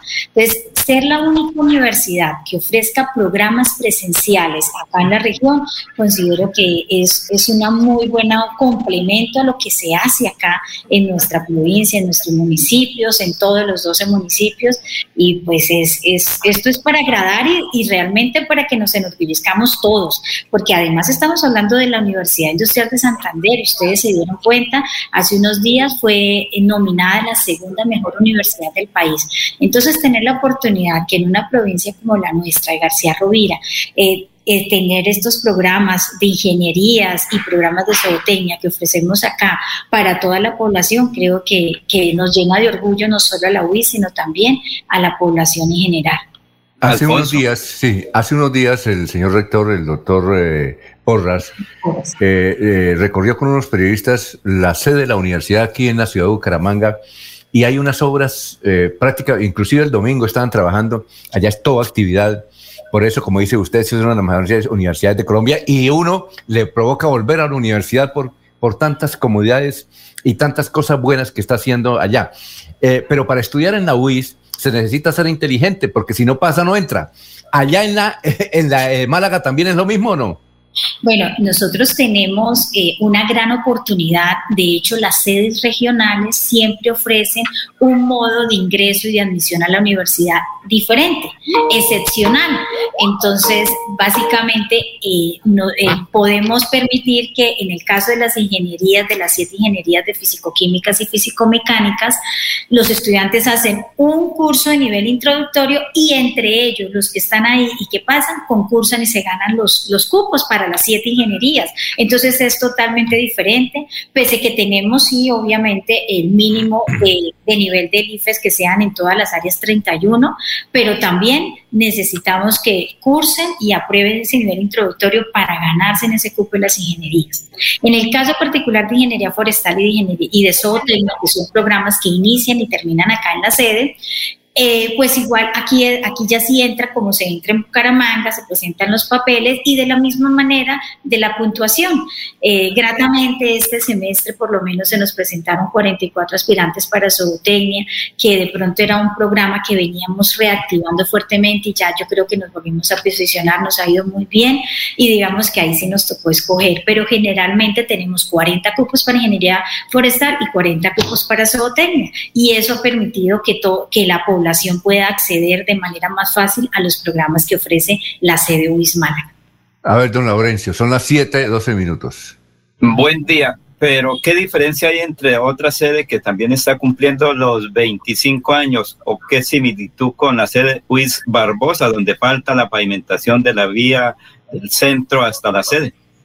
Bueno, nosotros tenemos un producto diferenciador y es que nosotros somos la única sede regional que ofrece dos programas terminales en la sede, es la única. En Barbosa eh, se ofrecen solamente los, las ingenierías de ciclo básico, como las que ya les mencioné, ingeniería físico-químicas y físico-mecánicas, al igual que nosotros. ¿Qué pretendemos en las diferentes regiones? Poder impactar a esa región aledaña. Entonces, muy seguramente toda la provincia de Vélez se va a la, zona, a la sede de Barbosa. En cambio, para nosotros, la gente prefiere, pues, los de acá se quedan acá, es mucho más cómodo el recurso económico, además de vivir cerca a sus familias. Eh, eso pues básicamente estamos, eh, digamos, el producto diferenciador de cada una de las sedes es impactar en la región donde nosotros estamos ofreciendo eh, las, las ingenierías de físico-químicas y físico-mecánicas. sin embargo, dentro del plan que tenemos en estos momentos, del plan de desarrollo y el plan de gestión y el plan del señor rector, es tener nuestros programas propios. Entonces, actualmente nosotros sí tenemos dos programas propios. Barbosa sí que está trabajando fuertemente. En Socorro hay precisamente, e, ella fue la primera sede que, que empezó las, de las sedes regionales. Entonces, ellos tienen un programa también turismo que está allá y están ofreciendo en estos momentos, todos estamos tratando de hacer nuevos estudios de mercado para poder impactar en nuestra región con las necesidades y requerimientos de nuevos programas. Doctora Delcy, muchas gracias. Algo más para cerrar esta entrevista. Quisiéramos tener todo el tiempo del mundo, pero tenemos que uh, cumplir con unas eh, comerciales y, otro y algo más. A ver, doctora, gracias. No, a ustedes por darnos la oportunidad de festejar, me parece que es un buen momento de decirle a toda la comunidad que nosotros en la universidad estamos cumpliendo el proyecto de regionalización, de cualificación de talento humano y lo más importante, hoy en día estamos trabajando en proyectos de investigación y extensión para poder ayudar a que nuestra población tenga otras alternativas de sistemas de producción para efectivamente eh, contribuir a la competitividad y el desarrollo regional. Muchas gracias y que estén muy bien. Y compórtese bien. Y éxitos. Claro que sí. Igualmente a ustedes. 7, minutos, vamos a una pausa. Estamos en Radio Melodía. Para seguir adelante, Futuro te ofrece crédito educativo en línea. Ingresa a www.copfuturo.com.co y solicítalo de una manera fácil, rápida y segura con la mejor tasa. Atención telefónica 318-717-3270 y 317-404-6430. Futuro, construyendo sueños de progreso. Hay más noticias. Muchas noticias, muchas noticias en Melodía 1080 AM. Eh, ah, pero antes de Jorge, quiero leer este mensaje que le estamos leyendo en la presente emisión. Son las 7:15 minutos. Dice: Se extraviaron los documentos del señor Carlos Alberto Cárdenas López. Se ofrece gratificación. Informes al 318-816-4549 señor Carlos Alberto Cárdenas López extrayó sus documentos y está ofreciendo gratificación a quien los encuentre. Pueden llamar a este teléfono 318-816-4549. Jorge, ¿está ahí? Sí, señor. Es que hoy en el frente aparece una declaración, otra declaración de eh, el concejal, el doctor Antonio Zanabria, donde él es de la liga, donde dice bueno, gracias a Dios, la directora nos confirmó que sí hay fotomulta. Yo creo que, y eso está en el frente hoy, ¿no sería importante que la doctora diera una otra explicación, una rueda de prensa, algo por el, sobre el particular? Porque no sabemos qué le quedó en la mente Antonio Sanabria, que aparece hoy en el frente diciendo, oiga, bueno, gracias que estuvo la directora aquí del tránsito en el consejo y nos confirmó. Sí, don Alfonso, pues la verdad es que la, directora desde el día martes, que fue la sesión en, el Consejo de Bucaramanga, manifestó que allí estaba la grabación a través del canal de YouTube de, la corporación y que no tenía que hacer más referencia a, lo que ella misma dijo con respecto a las cámaras salvavidas y el proyecto que, viene pues eh, adelantando la intención que tiene el alcalde Juan Carlos Cárdenas de avanzar en la, en la generar una, una Smart City, de, convertir a Bucaramanga en una Smart City y que por supuesto pues eso, eso incluye temas de movilidad y que sería extraño o sería raro, bien raro, que una ciudad moderna, una ciudad digitalizada, una Smart City, como se, planea hacer de Bucaramanga, siga contando con una red semafórica obsoleta y, de quinta generación, ¿sí? Eh, eh, y de quinta como la que actualmente hay en la ciudad. Sí, es que, sostener los, actuales semáforos de Bucaramanga resulta costoso, don Alfonso, porque como son de una tecnología obsoleta, eh, se dificulta mucho en la consecución de repuestos, ¿sí? de, las piezas electrónicas para poder eh, nuevamente habilitarlo. E incluso el último daño, un gran daño que se reportó hace unas semanas en la carrera novena con calle 35, ¿sí? Eh, por el robo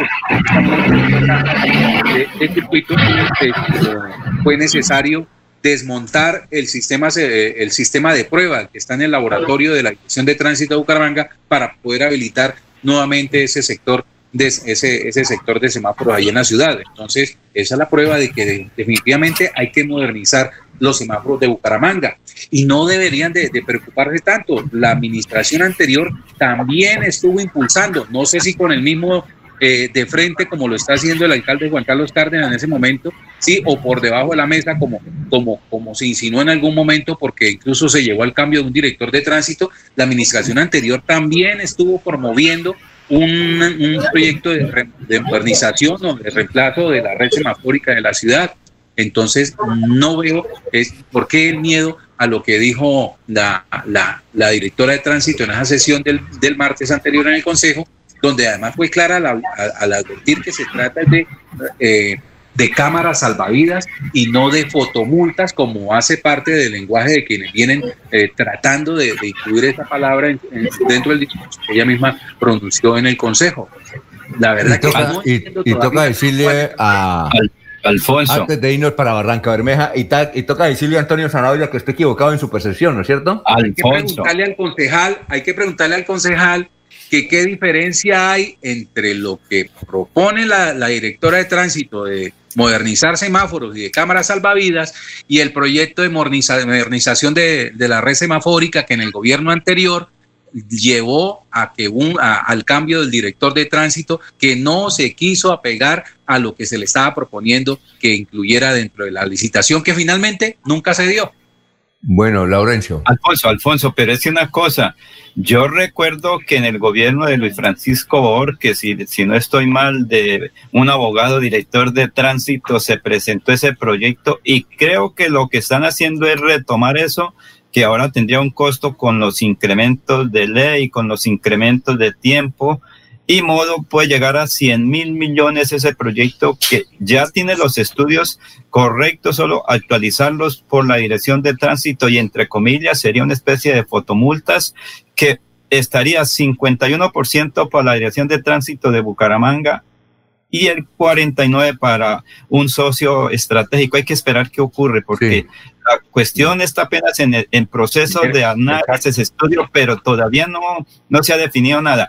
Pero entiendo que el alcalde de Bucaramanga sí está interesado junto con la directora de tránsito de modernizar y con la modernización, recuerden que la tecnología, eso está muy avanzado ahora. Muy bien. Pero mire que hay algo que ha dicho Laurencio, es que hasta el momento no existe nada de eso. Obviamente hay una iniciativa, un interés del alcalde, de la administración de Bucaramanga, de modernizar, de modernizar la red semafórica de la ciudad, pero que hayan porcentajes de utilidades o de participación de la empresa privada o del mismo municipio en, en, un proyecto de estos, de eso no se ha dicho absolutamente nada. ¿sí? Llamemos mañana a Rafael Horacio Núñez La Torre, que fue director de tránsito y, que él creo que elaboró bueno, pero listo, Laurencio, vamos con... Mire que, que de hace rato viene la necesidad de modernizar los semáforos y obviamente tienen que subir los costos porque todo sube, pasa el tiempo y las cosas van subiendo de valor, sobre todo cuando tienen que ver con tecnología. Los huevos, los huevos desde hace muchos años se producen de la misma manera y todos los años suben de precio. Ajá. Bueno, vamos a la ciudad de Barranca Bermeja, perdón, al distrito de Barranca Bermeja a las 7 de la mañana, 22 minutos, con Soel Caballero y toda la información del Magdalena Medio. Buenos días, Soel. Soel Caballero está en Últimas Noticias de Radio Melodía 1080 AM. Buenos días, Alfonso, para usted, para los compañeros, igualmente para todos los oyentes. Un total de 4.226 dosis de vacunas contra el COVID-19 se aplicaron en Barranca Bermeja durante la primera etapa del plan de vacunación a talento humano en salud de primera línea de atención a adultos mayores de 80 años y más. Actualmente se encuentra la Alcaldía Distrital de Barranca Bermeja a la espera de la asignación de más biológicos por parte de la Secretaría Departamental para poder continuar con la segunda etapa en la cual se inmunizará a adultos mayores que se encuentren entre los 60 y 79 años de edad. De igual forma, se seguirá vacunando a los mayores de 80 años que aún no han recibido la primera dosis del biológico. Por otra parte, el Ministerio de Salud y la Protección Social dio a conocer que ayer miércoles 17 de marzo por tercer día consecutivo no se reportaron personas fallecidas por COVID-19 en Barranca Bermeja. De igual misma manera, se notificaron que 16 ciudadanos lograron sanar satisfactoriamente la enfermedad y alcanzar una tasa de recuperación de pacientes del 95.7%. Solo se registraron 10 casos positivos de COVID-19, 9 mujeres y un hombre. Las estadísticas actualizadas del COVID en Barranca Bermeja están de la siguiente manera. Casos confirmados 14.325, personas totalmente recuperadas 13.709, 121 personas recuperándose en casa bajo vigilancia médica, 13 personas hospitalizadas, 32 pacientes en unidad de cuidados intensivos UCI, 450 personas fallecidas, casos activos en Barranca Bermeja 166. Noticias con las que amanece el distrito. Continúen compañeros en estudios en últimas noticias de Melodía 1080 AM. Muy bien, son las 7.23. La de irnos, Jorge. La de irnos a esta hora. Jorge. Jorge. Se le Ah, cayó bueno. el satélite. Muy bien. Eh, Laurencio. Ah, Jorge. Ya está Jorge ahí. No, definitivamente, don Alfonso, la que será ese, esa primera rueda de prensa eh, grupal que se realiza hoy en, en ese frigorífico y que tendrá como, eh, pues, como presente a buena parte de la prensa local para conocer eh, eh, los servicios, la oferta de servicios y las instalaciones de esta nueva empresa en la ciudad. Eh, considero que en estos tiempos de, de, de pospandemia que está comenzando o que se avecina, pues es como la primera oportunidad que se da para que los medios de comunicación se reencuentren precisamente realizando su ejercicio periodístico. Me saluda Ana María, ¿o yo? Sí, señor, con gusto. Muy bien. Laurencio.